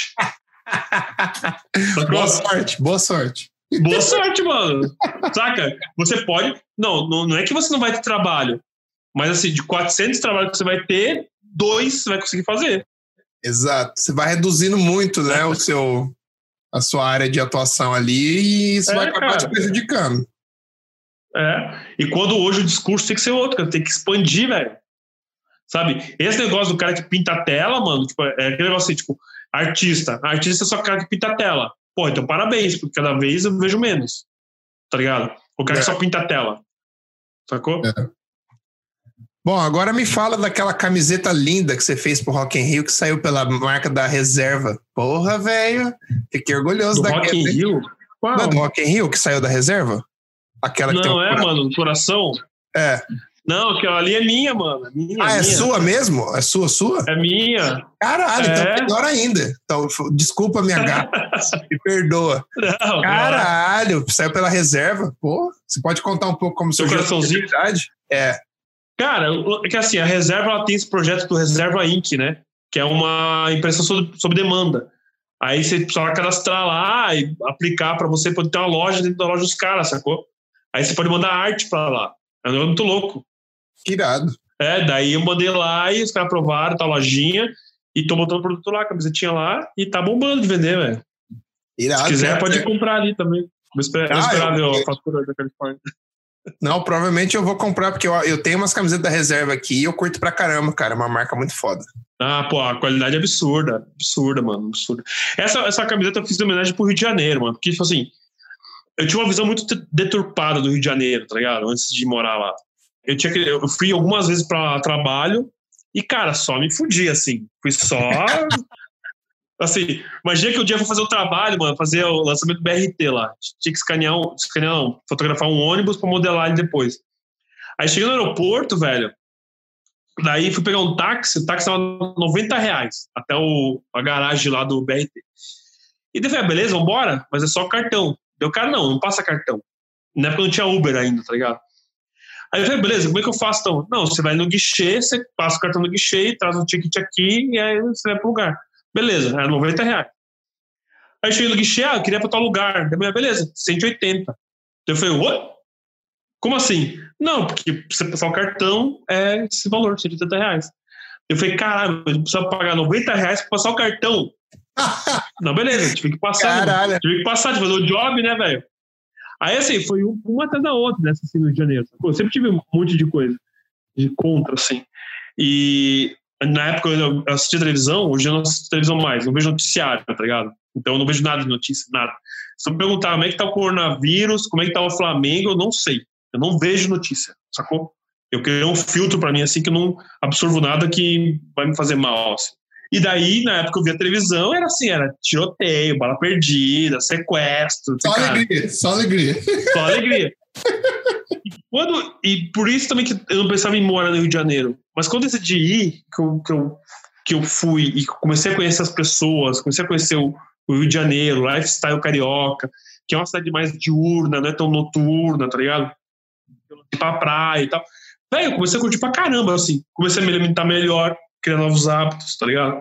Me apaixonei pelas pessoas e pela cidade e tal. Daí eu fiz essa camiseta aí, pra homenagear o Rio de Janeiro. Irado. Que tá à irado. venda na minha lojinha, do, no link da minha bio do Instagram. Se quiser comp- comprar. Aí, galera, compre a camiseta do Jean aí pra suportar, hein? Compre essa porra aí. Boa. E quais são as dicas? Eu, eu sempre pergunto isso porque tem uma galera que, que escuta o podcast e estão começando. e eu sempre pergunto isso para meus convidados. Quais são as dicas que uhum. você daria para quem está começando, que quer seguir esse mesmo caminho que você? Deixa eu só explicar. O mesmo caminho que você, eu digo assim, um cara que tipo que tinha que tem umas ideias loucas igual você tinha que ver que não queria ver, é, que vinha que não, não ia se encaixar em qualquer empresa que como você uhum. acabou, acabou criando o seu próprio estúdio depois você acabou tendo essa oportunidade maravilhosa de trabalhar no Rock in Rio que é uma empresa diferenciada das uhum. demais eh, empresas de hoje em dia. Que, que, dica que você daria? Vamos por assim, olha o Jean, volta no tempo e, e, e se analise e fala assim, o que, que, que você falaria para o seu brother que também quer seguir esse caminho, Sim. essa carreira que você seguiu? É, primeiro de tudo, não dê ouvido para as pessoas que não entendem o que você quer saca? Não devido para sua mãe, não devido para seu vizinho, para seu amigo. Cara, se você, no fundo, você sente que tem algo assim que não tá confortável e que tu, teu coração bate mais forte para alguma coisa, cara, cara, vai atrás e buscar conhecimento de como você entra nesse mercado. Que, tipo, que eu, no caso, meu sonho é trabalhar com cinema. É, tipo assim, não diretamente, mas eu já fiz trampo pra Disney, já fiz trampo, trampo pra MC, já fiz trampo Rock in Rio, já fiz trampo um monte de lugar, tá ligado? E um monte de conceito que eu queria fazer para cinema, eu apliquei para publicidade. Hoje eu uso no Rock in Rio, tá ligado? Então, assim, a saída é diferente, mas o, o, o tesão e a vontade de fazer ainda é mesmo. E, e, o conceito é o mesmo, sacou? O processo é muito parecido, né? Uhum. Então, assim, cara, não, não, não, não, não deixa as pessoas, cara, te diminuírem, assim, sabe? Vai atrás, mete a cara. E aquele negócio que o cara fala assim, ó, quanto mais o cara falar que é impossível, que não é para você, aí, mano, você mete a cara é para você mesmo, tá ligado? Porque quanto mais as pessoas falarem mal e quiserem que você desista, é porque elas estão vendo alguma coisa em você que tá chamando atenção, sacou? Que é fora da curva. E essas pessoas que são fora da curva são as pessoas que vão voar alto, sacou? Então, assim, mete a cara. E uma coisa que é importante também, busque sempre referência de pessoas que são melhores que você. Se vai pedir crítica de alguém, peça para alguém que você admira. Manda para o Hugo, manda para mim, manda, enche o saco da galera, manda os trabalhos, fala assim, ó, eu fiz essa imagem hoje, o que, que você acha? Exato. Aí o Hugo, com certeza vai ter um tempo lá, também não é em tempo real, né, que a gente tem coisa para fazer, vai responder em algum momento. E vai sentar o pau, porque ninguém tá pronto, ninguém é se pronto. Exato. E vai sentar o pau, e, e assim, sentou o pau, chora, depois você chorou, enxuga as lágrimas, pega o desenho de volta e vai fazer o que o cara falou, sacou? E assim, não tenha medo de errar, né? Que a gente vai errar a vida inteira, mano. Exato. A gente fez, vai, só que cada vez... o índice de acerto com o índice de erro não, não é uma, uma coisa totalmente proporcional. não é. Não, e vou te falar, cara, eu hoje eu erro muito mais do que eu errava no começo. Mas por quê? Porque hoje eu faço muito mais coisa e quando eu erro, eu já pego o erro, já vou tentar corrigir o erro, sacou? Então não fico esperando, fico sofrendo. Hoje eu só sofro bem menos, mas eu erro pra caralho. Às vezes eu chego uma ideia, pô, essa ideia aqui vai ficar foda pra caralho.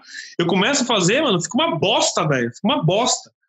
Eu paro tudo, respiro, saio do computador, sei o que eu vou fazer, depois eu volto, tento de novo, daí quando acertar, vou embora, sacou? Então, assim, não tenha medo de errar, foca, foca no que você acredita, no que no seu coração bate forte, porque esse, esse batimento do teu coração, cara, vai fazer você aguentar as pauladas que a vida vai te dar. Porque a, a vida bate o dia inteiro, todo dia. E quanto mais, mais alto você sobe, maior é a pressão. É, é, é física, é atmosfera. Quanto mais alto você tá, maior a pressão e mais porrada você vai ganhar, mas daí você vai ficando cada vez mais forte, mais forte, mais forte. Vai continuar subindo. Irado, irado. Oh, curti, que é isso. Curti, curti, curti. Achei muito legal esse. Oh, valeu. Falou, cara. E eu concordo, gênero, gênero, número e grau. Tipo, eu acho que é essencial. Você não pode ter medo, você não pode. Você tem que confiar no seu taco, você tem que acreditar. E, velho, vai e investe, invista tudo que você puder, sabe? Invista se é isso realmente que essa sua paixão. Porque eu acho muito importante as pessoas, seja em qualquer trabalho que você tiver, você trabalhar com aquilo que é a sua paixão, porque é aquilo que você falou. Sim. Você vai sofrer muitas vezes, muitas vezes, várias coisas que você nem imaginava que ia acontecer, vai acontecer. E é justamente esse tesão, esse amor que você tem pelo que você faz, que vai fazer você acordar no, Uhum. outro, no próximo dia e falar assim: hoje é um novo dia, vamos virar o jogo e boa, saca? Então, É, e uma outra coisa, até complementando, Hugo, assim, muitas vezes a gente não vai trabalhar com aquilo que a gente, exatamente o que a gente quer. Mas, assim, você trabalhar é, fazendo folder, se você quer trabalhar para Disney, você fazendo folder e carregando cimento, vai trabalhar com folder, que é mais perto da Disney, sacou? Vai ser assim, vai, assim, ó, não, não, não sofra porque você não tá trabalhando para Disney hoje, mas entenda que, tipo, assim, tudo é um processo. Você sofre um pouquinho hoje, você aprende um pouquinho, para depois você sofrer um pouquinho menos, depois um pouquinho menos, e logo uma hora você vai estar fazendo exatamente aquilo que você desejou fazer. Porque o, o- a força do desejo, a força da paixão que você falou, ela é fundamental. Mas se tiver isso claro na tua cabeça. E não, não desistir também, sacou? E continuar andando. Irado, irado. Bom, agora eu vou colocar você numa saia justa agora, hein? Opa. Me dê os seus top 3 dos seus trabalhos até hoje. E fale uma resumidinho por quê. Eu sei Cara. que é nem escolher filho, favorito, mas, não- mas aqui você vai ter que escolher três. Cara, penso que o da Disney é um deles, do Cavaleiro Solitário, por conta que foi o marco mesmo, se trabalhar para Disney.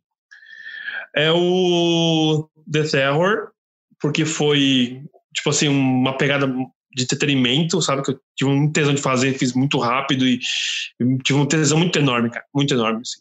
Não é o mais acabado, não é o mais perfeito, não é nada, assim, mas é o que me deu mais tesão, assim, nos últimos anos. Aham.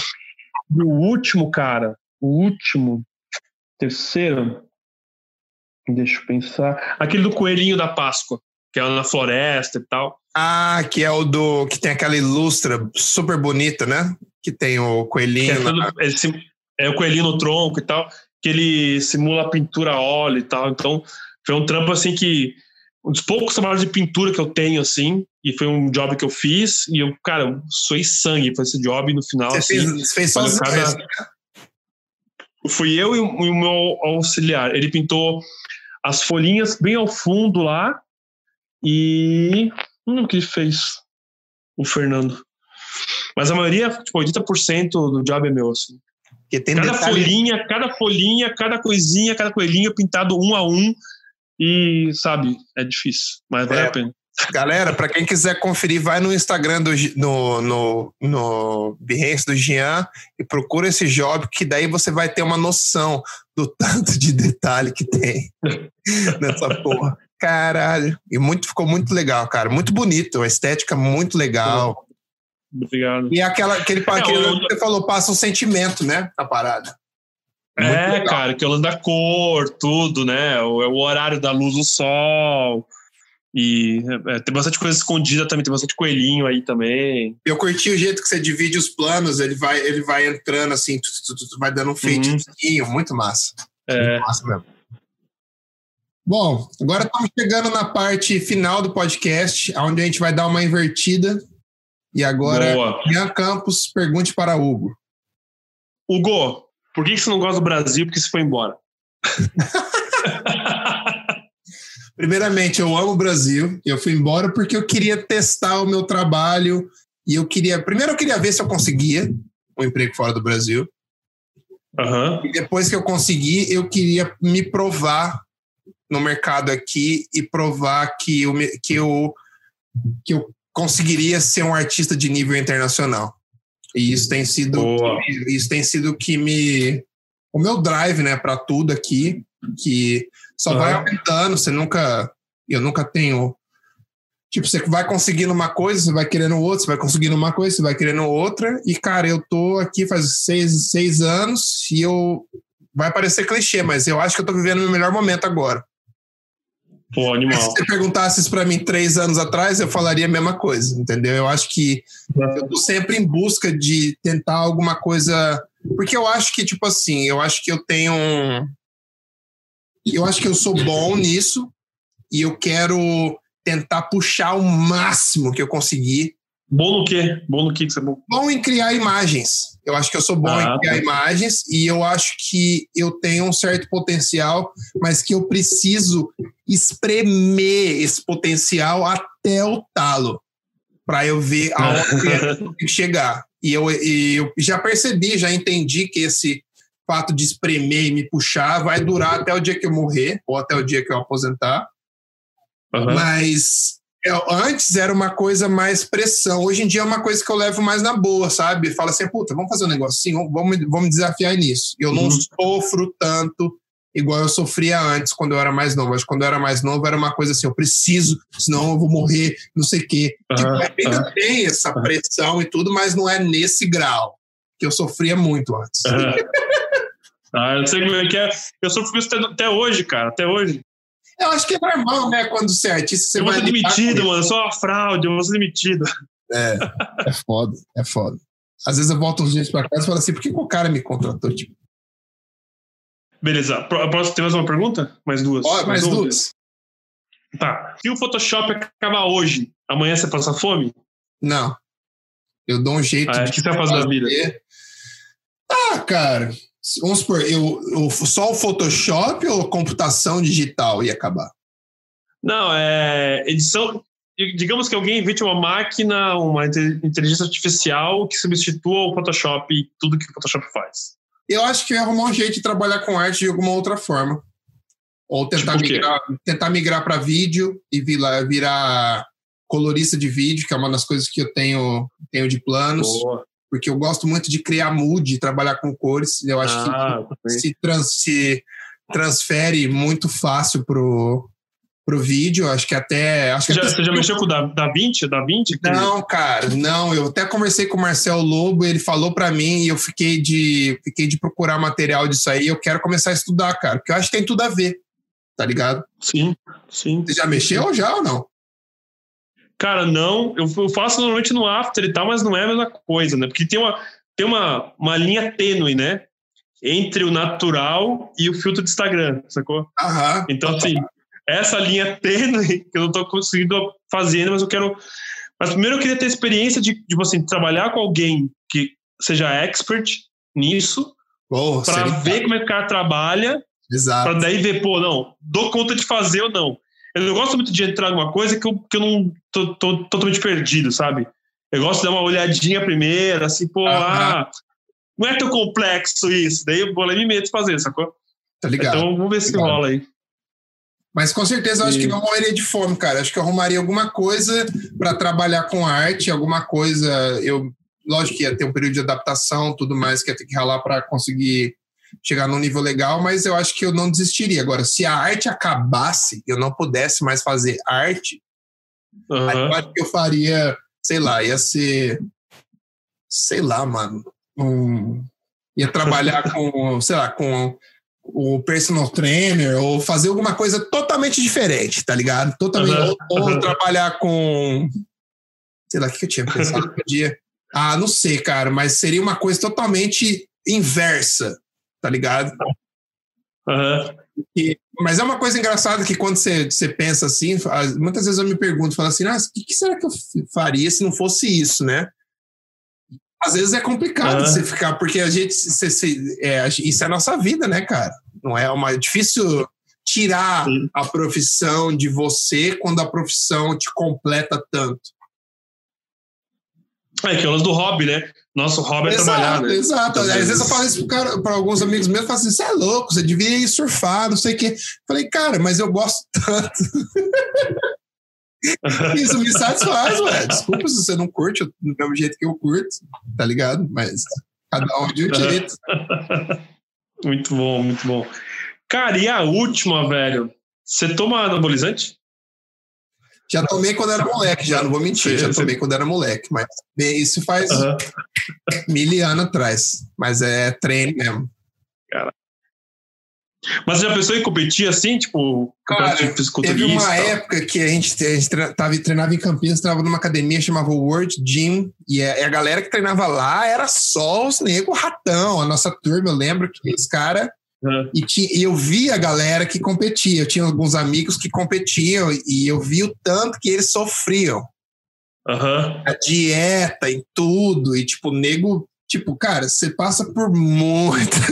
é muito difícil. Aí eu já. me- Nesse momento eu já me liguei, já. Falei assim: beleza, eu não tô nisso pra competir, eu quero só ficar, ficar bem. é, esteticamente e boa. Porque eu via meus amigos sofrendo em dia de carbo baixo e não sei o quê, e nego sem energia, ainda tendo que fazendo dois, três, dois, três cardio por dia, treinando, não sei o quê. Falava, cara, não, não dá. Eu gosto muito da minha vida, eu sempre gostei de sair, de tomar, tomar meu, meus goró e tudo mais. Eu falei assim, cara, eu não quero abrir mão disso. Uhum. Pra, pra ficar tipo seis, oito meses fazendo uma parada dessa para um dia só, sei lá. Eu não, eu gosto de ver, acompanho, tudo mais, mas eu mesmo fazer. Inclusive, a namorada daqui dos Estados Unidos, ela já competiu algumas vezes em biquíni, que é aquele mais. que não tem, não tem uhum. tanta, tanto músculo nem nada, e ela até tinha falado de competir de novo ano que vem. Eu falei, beleza, você quer competir, competir, eu te ajudo, mas eu não vou fazer dieta. Eu vou ficar de boa. Uhum. Porque Mentira é, você tá louco, cara. Não dá, não dá, não dá. Irmão, queria te agradecer por ter tirado esse tempo para trocar uma ideia comigo. Foi um podcast tirado. Parece que a gente estava sentado num bar tomando uma. Foi super fluido. Verdade. E queria te parabenizar por ter criado o, o grupo UOL e não só pelo, pelo Telegram, mas também pelo conhecimento que você está compartilhando. Eu acho que a gente se conhece faz pouco tempo, mas a gente posso dizer que a gente vibra na mesma frequência.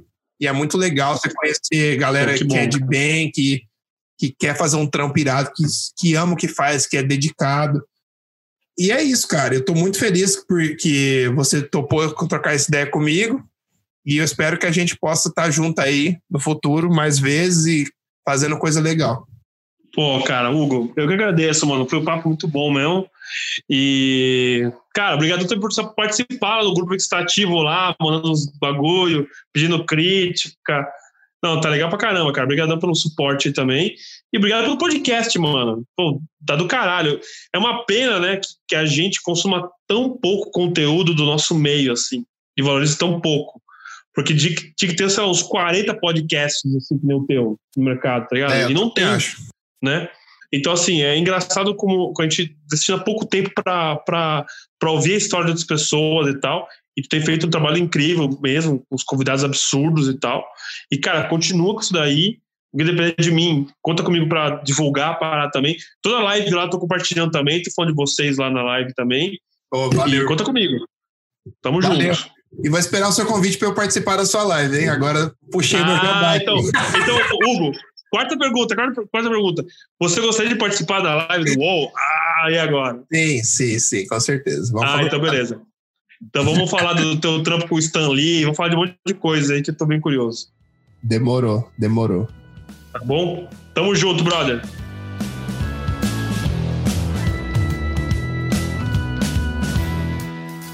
E é isso aí, galera. Esse foi mais um episódio de Dodge Burn Podcast com meu brother Jean Campos. Espero que vocês tenham gostado, espero que vocês tenham aprendido, espero que vocês tenham se motivado para começar a semana bem. Alguns recadinhos aqui da semana. Eu fiquei muito feliz com a minha participação no, no Photoshop Conference. Queria deixar aqui meu agradecimento especial para Alexandre Kise e toda a equipe do evento. Foi um evento muito legal, teve um respaldo muito legal do público e foi um prazer para mim participar desse evento. Espero que o ano que vem seja ainda melhor. Queria dizer para vocês que eu finalmente estou preparando a minha mentoria e os meus cursos online, eles devem sair até o final de dezembro. Então fiquem ligados. Você que sempre quis aprender comigo, eu acho que agora chegou o momento certo para começar a me dedicar a isso e começar a passar conhecimento para essa galera e formar uma uma escolinha de alunos. Então, se você tiver interesse, me manda mensagem porque eu já vou começar a recolher alguns portfólios e a gente já vai começar a mandar brasa nisso, porque esse é um projeto que eu tenho guardado no meu coração há muito tempo e eu quero começar a colocar isso em prática. Estou muito animado, muito animado mesmo, porque eu já fiz alguns testes com alguns alunos e deu super certo. A didática está super super bem feitinha, então eu acho que só vem para acrescentar aí e acho que vai ser animal. E é isso aí, galera. Essa semana eu não vou dar nenhum recadinho de lives, porque eu tô reagrupando com a galera. E depois, assim que eu pegar a agenda deles certinho, eu começo a passar para vocês semanalmente, beleza? Então é isso. Hoje eu vou dar um recadinho bem curto. Espero que vocês fiquem com Deus. Comece a semana bem. Lembrando para sempre seguir a gente no Spotify, no Instagram e no Facebook, arroba E se você tiver qualquer dúvida, qualquer sugestões, mande e-mail pra gente dodgeandburnpod.gmail.com. É isso aí, galera. A gente se vê semana que vem. Hugo Seneviva, signing out.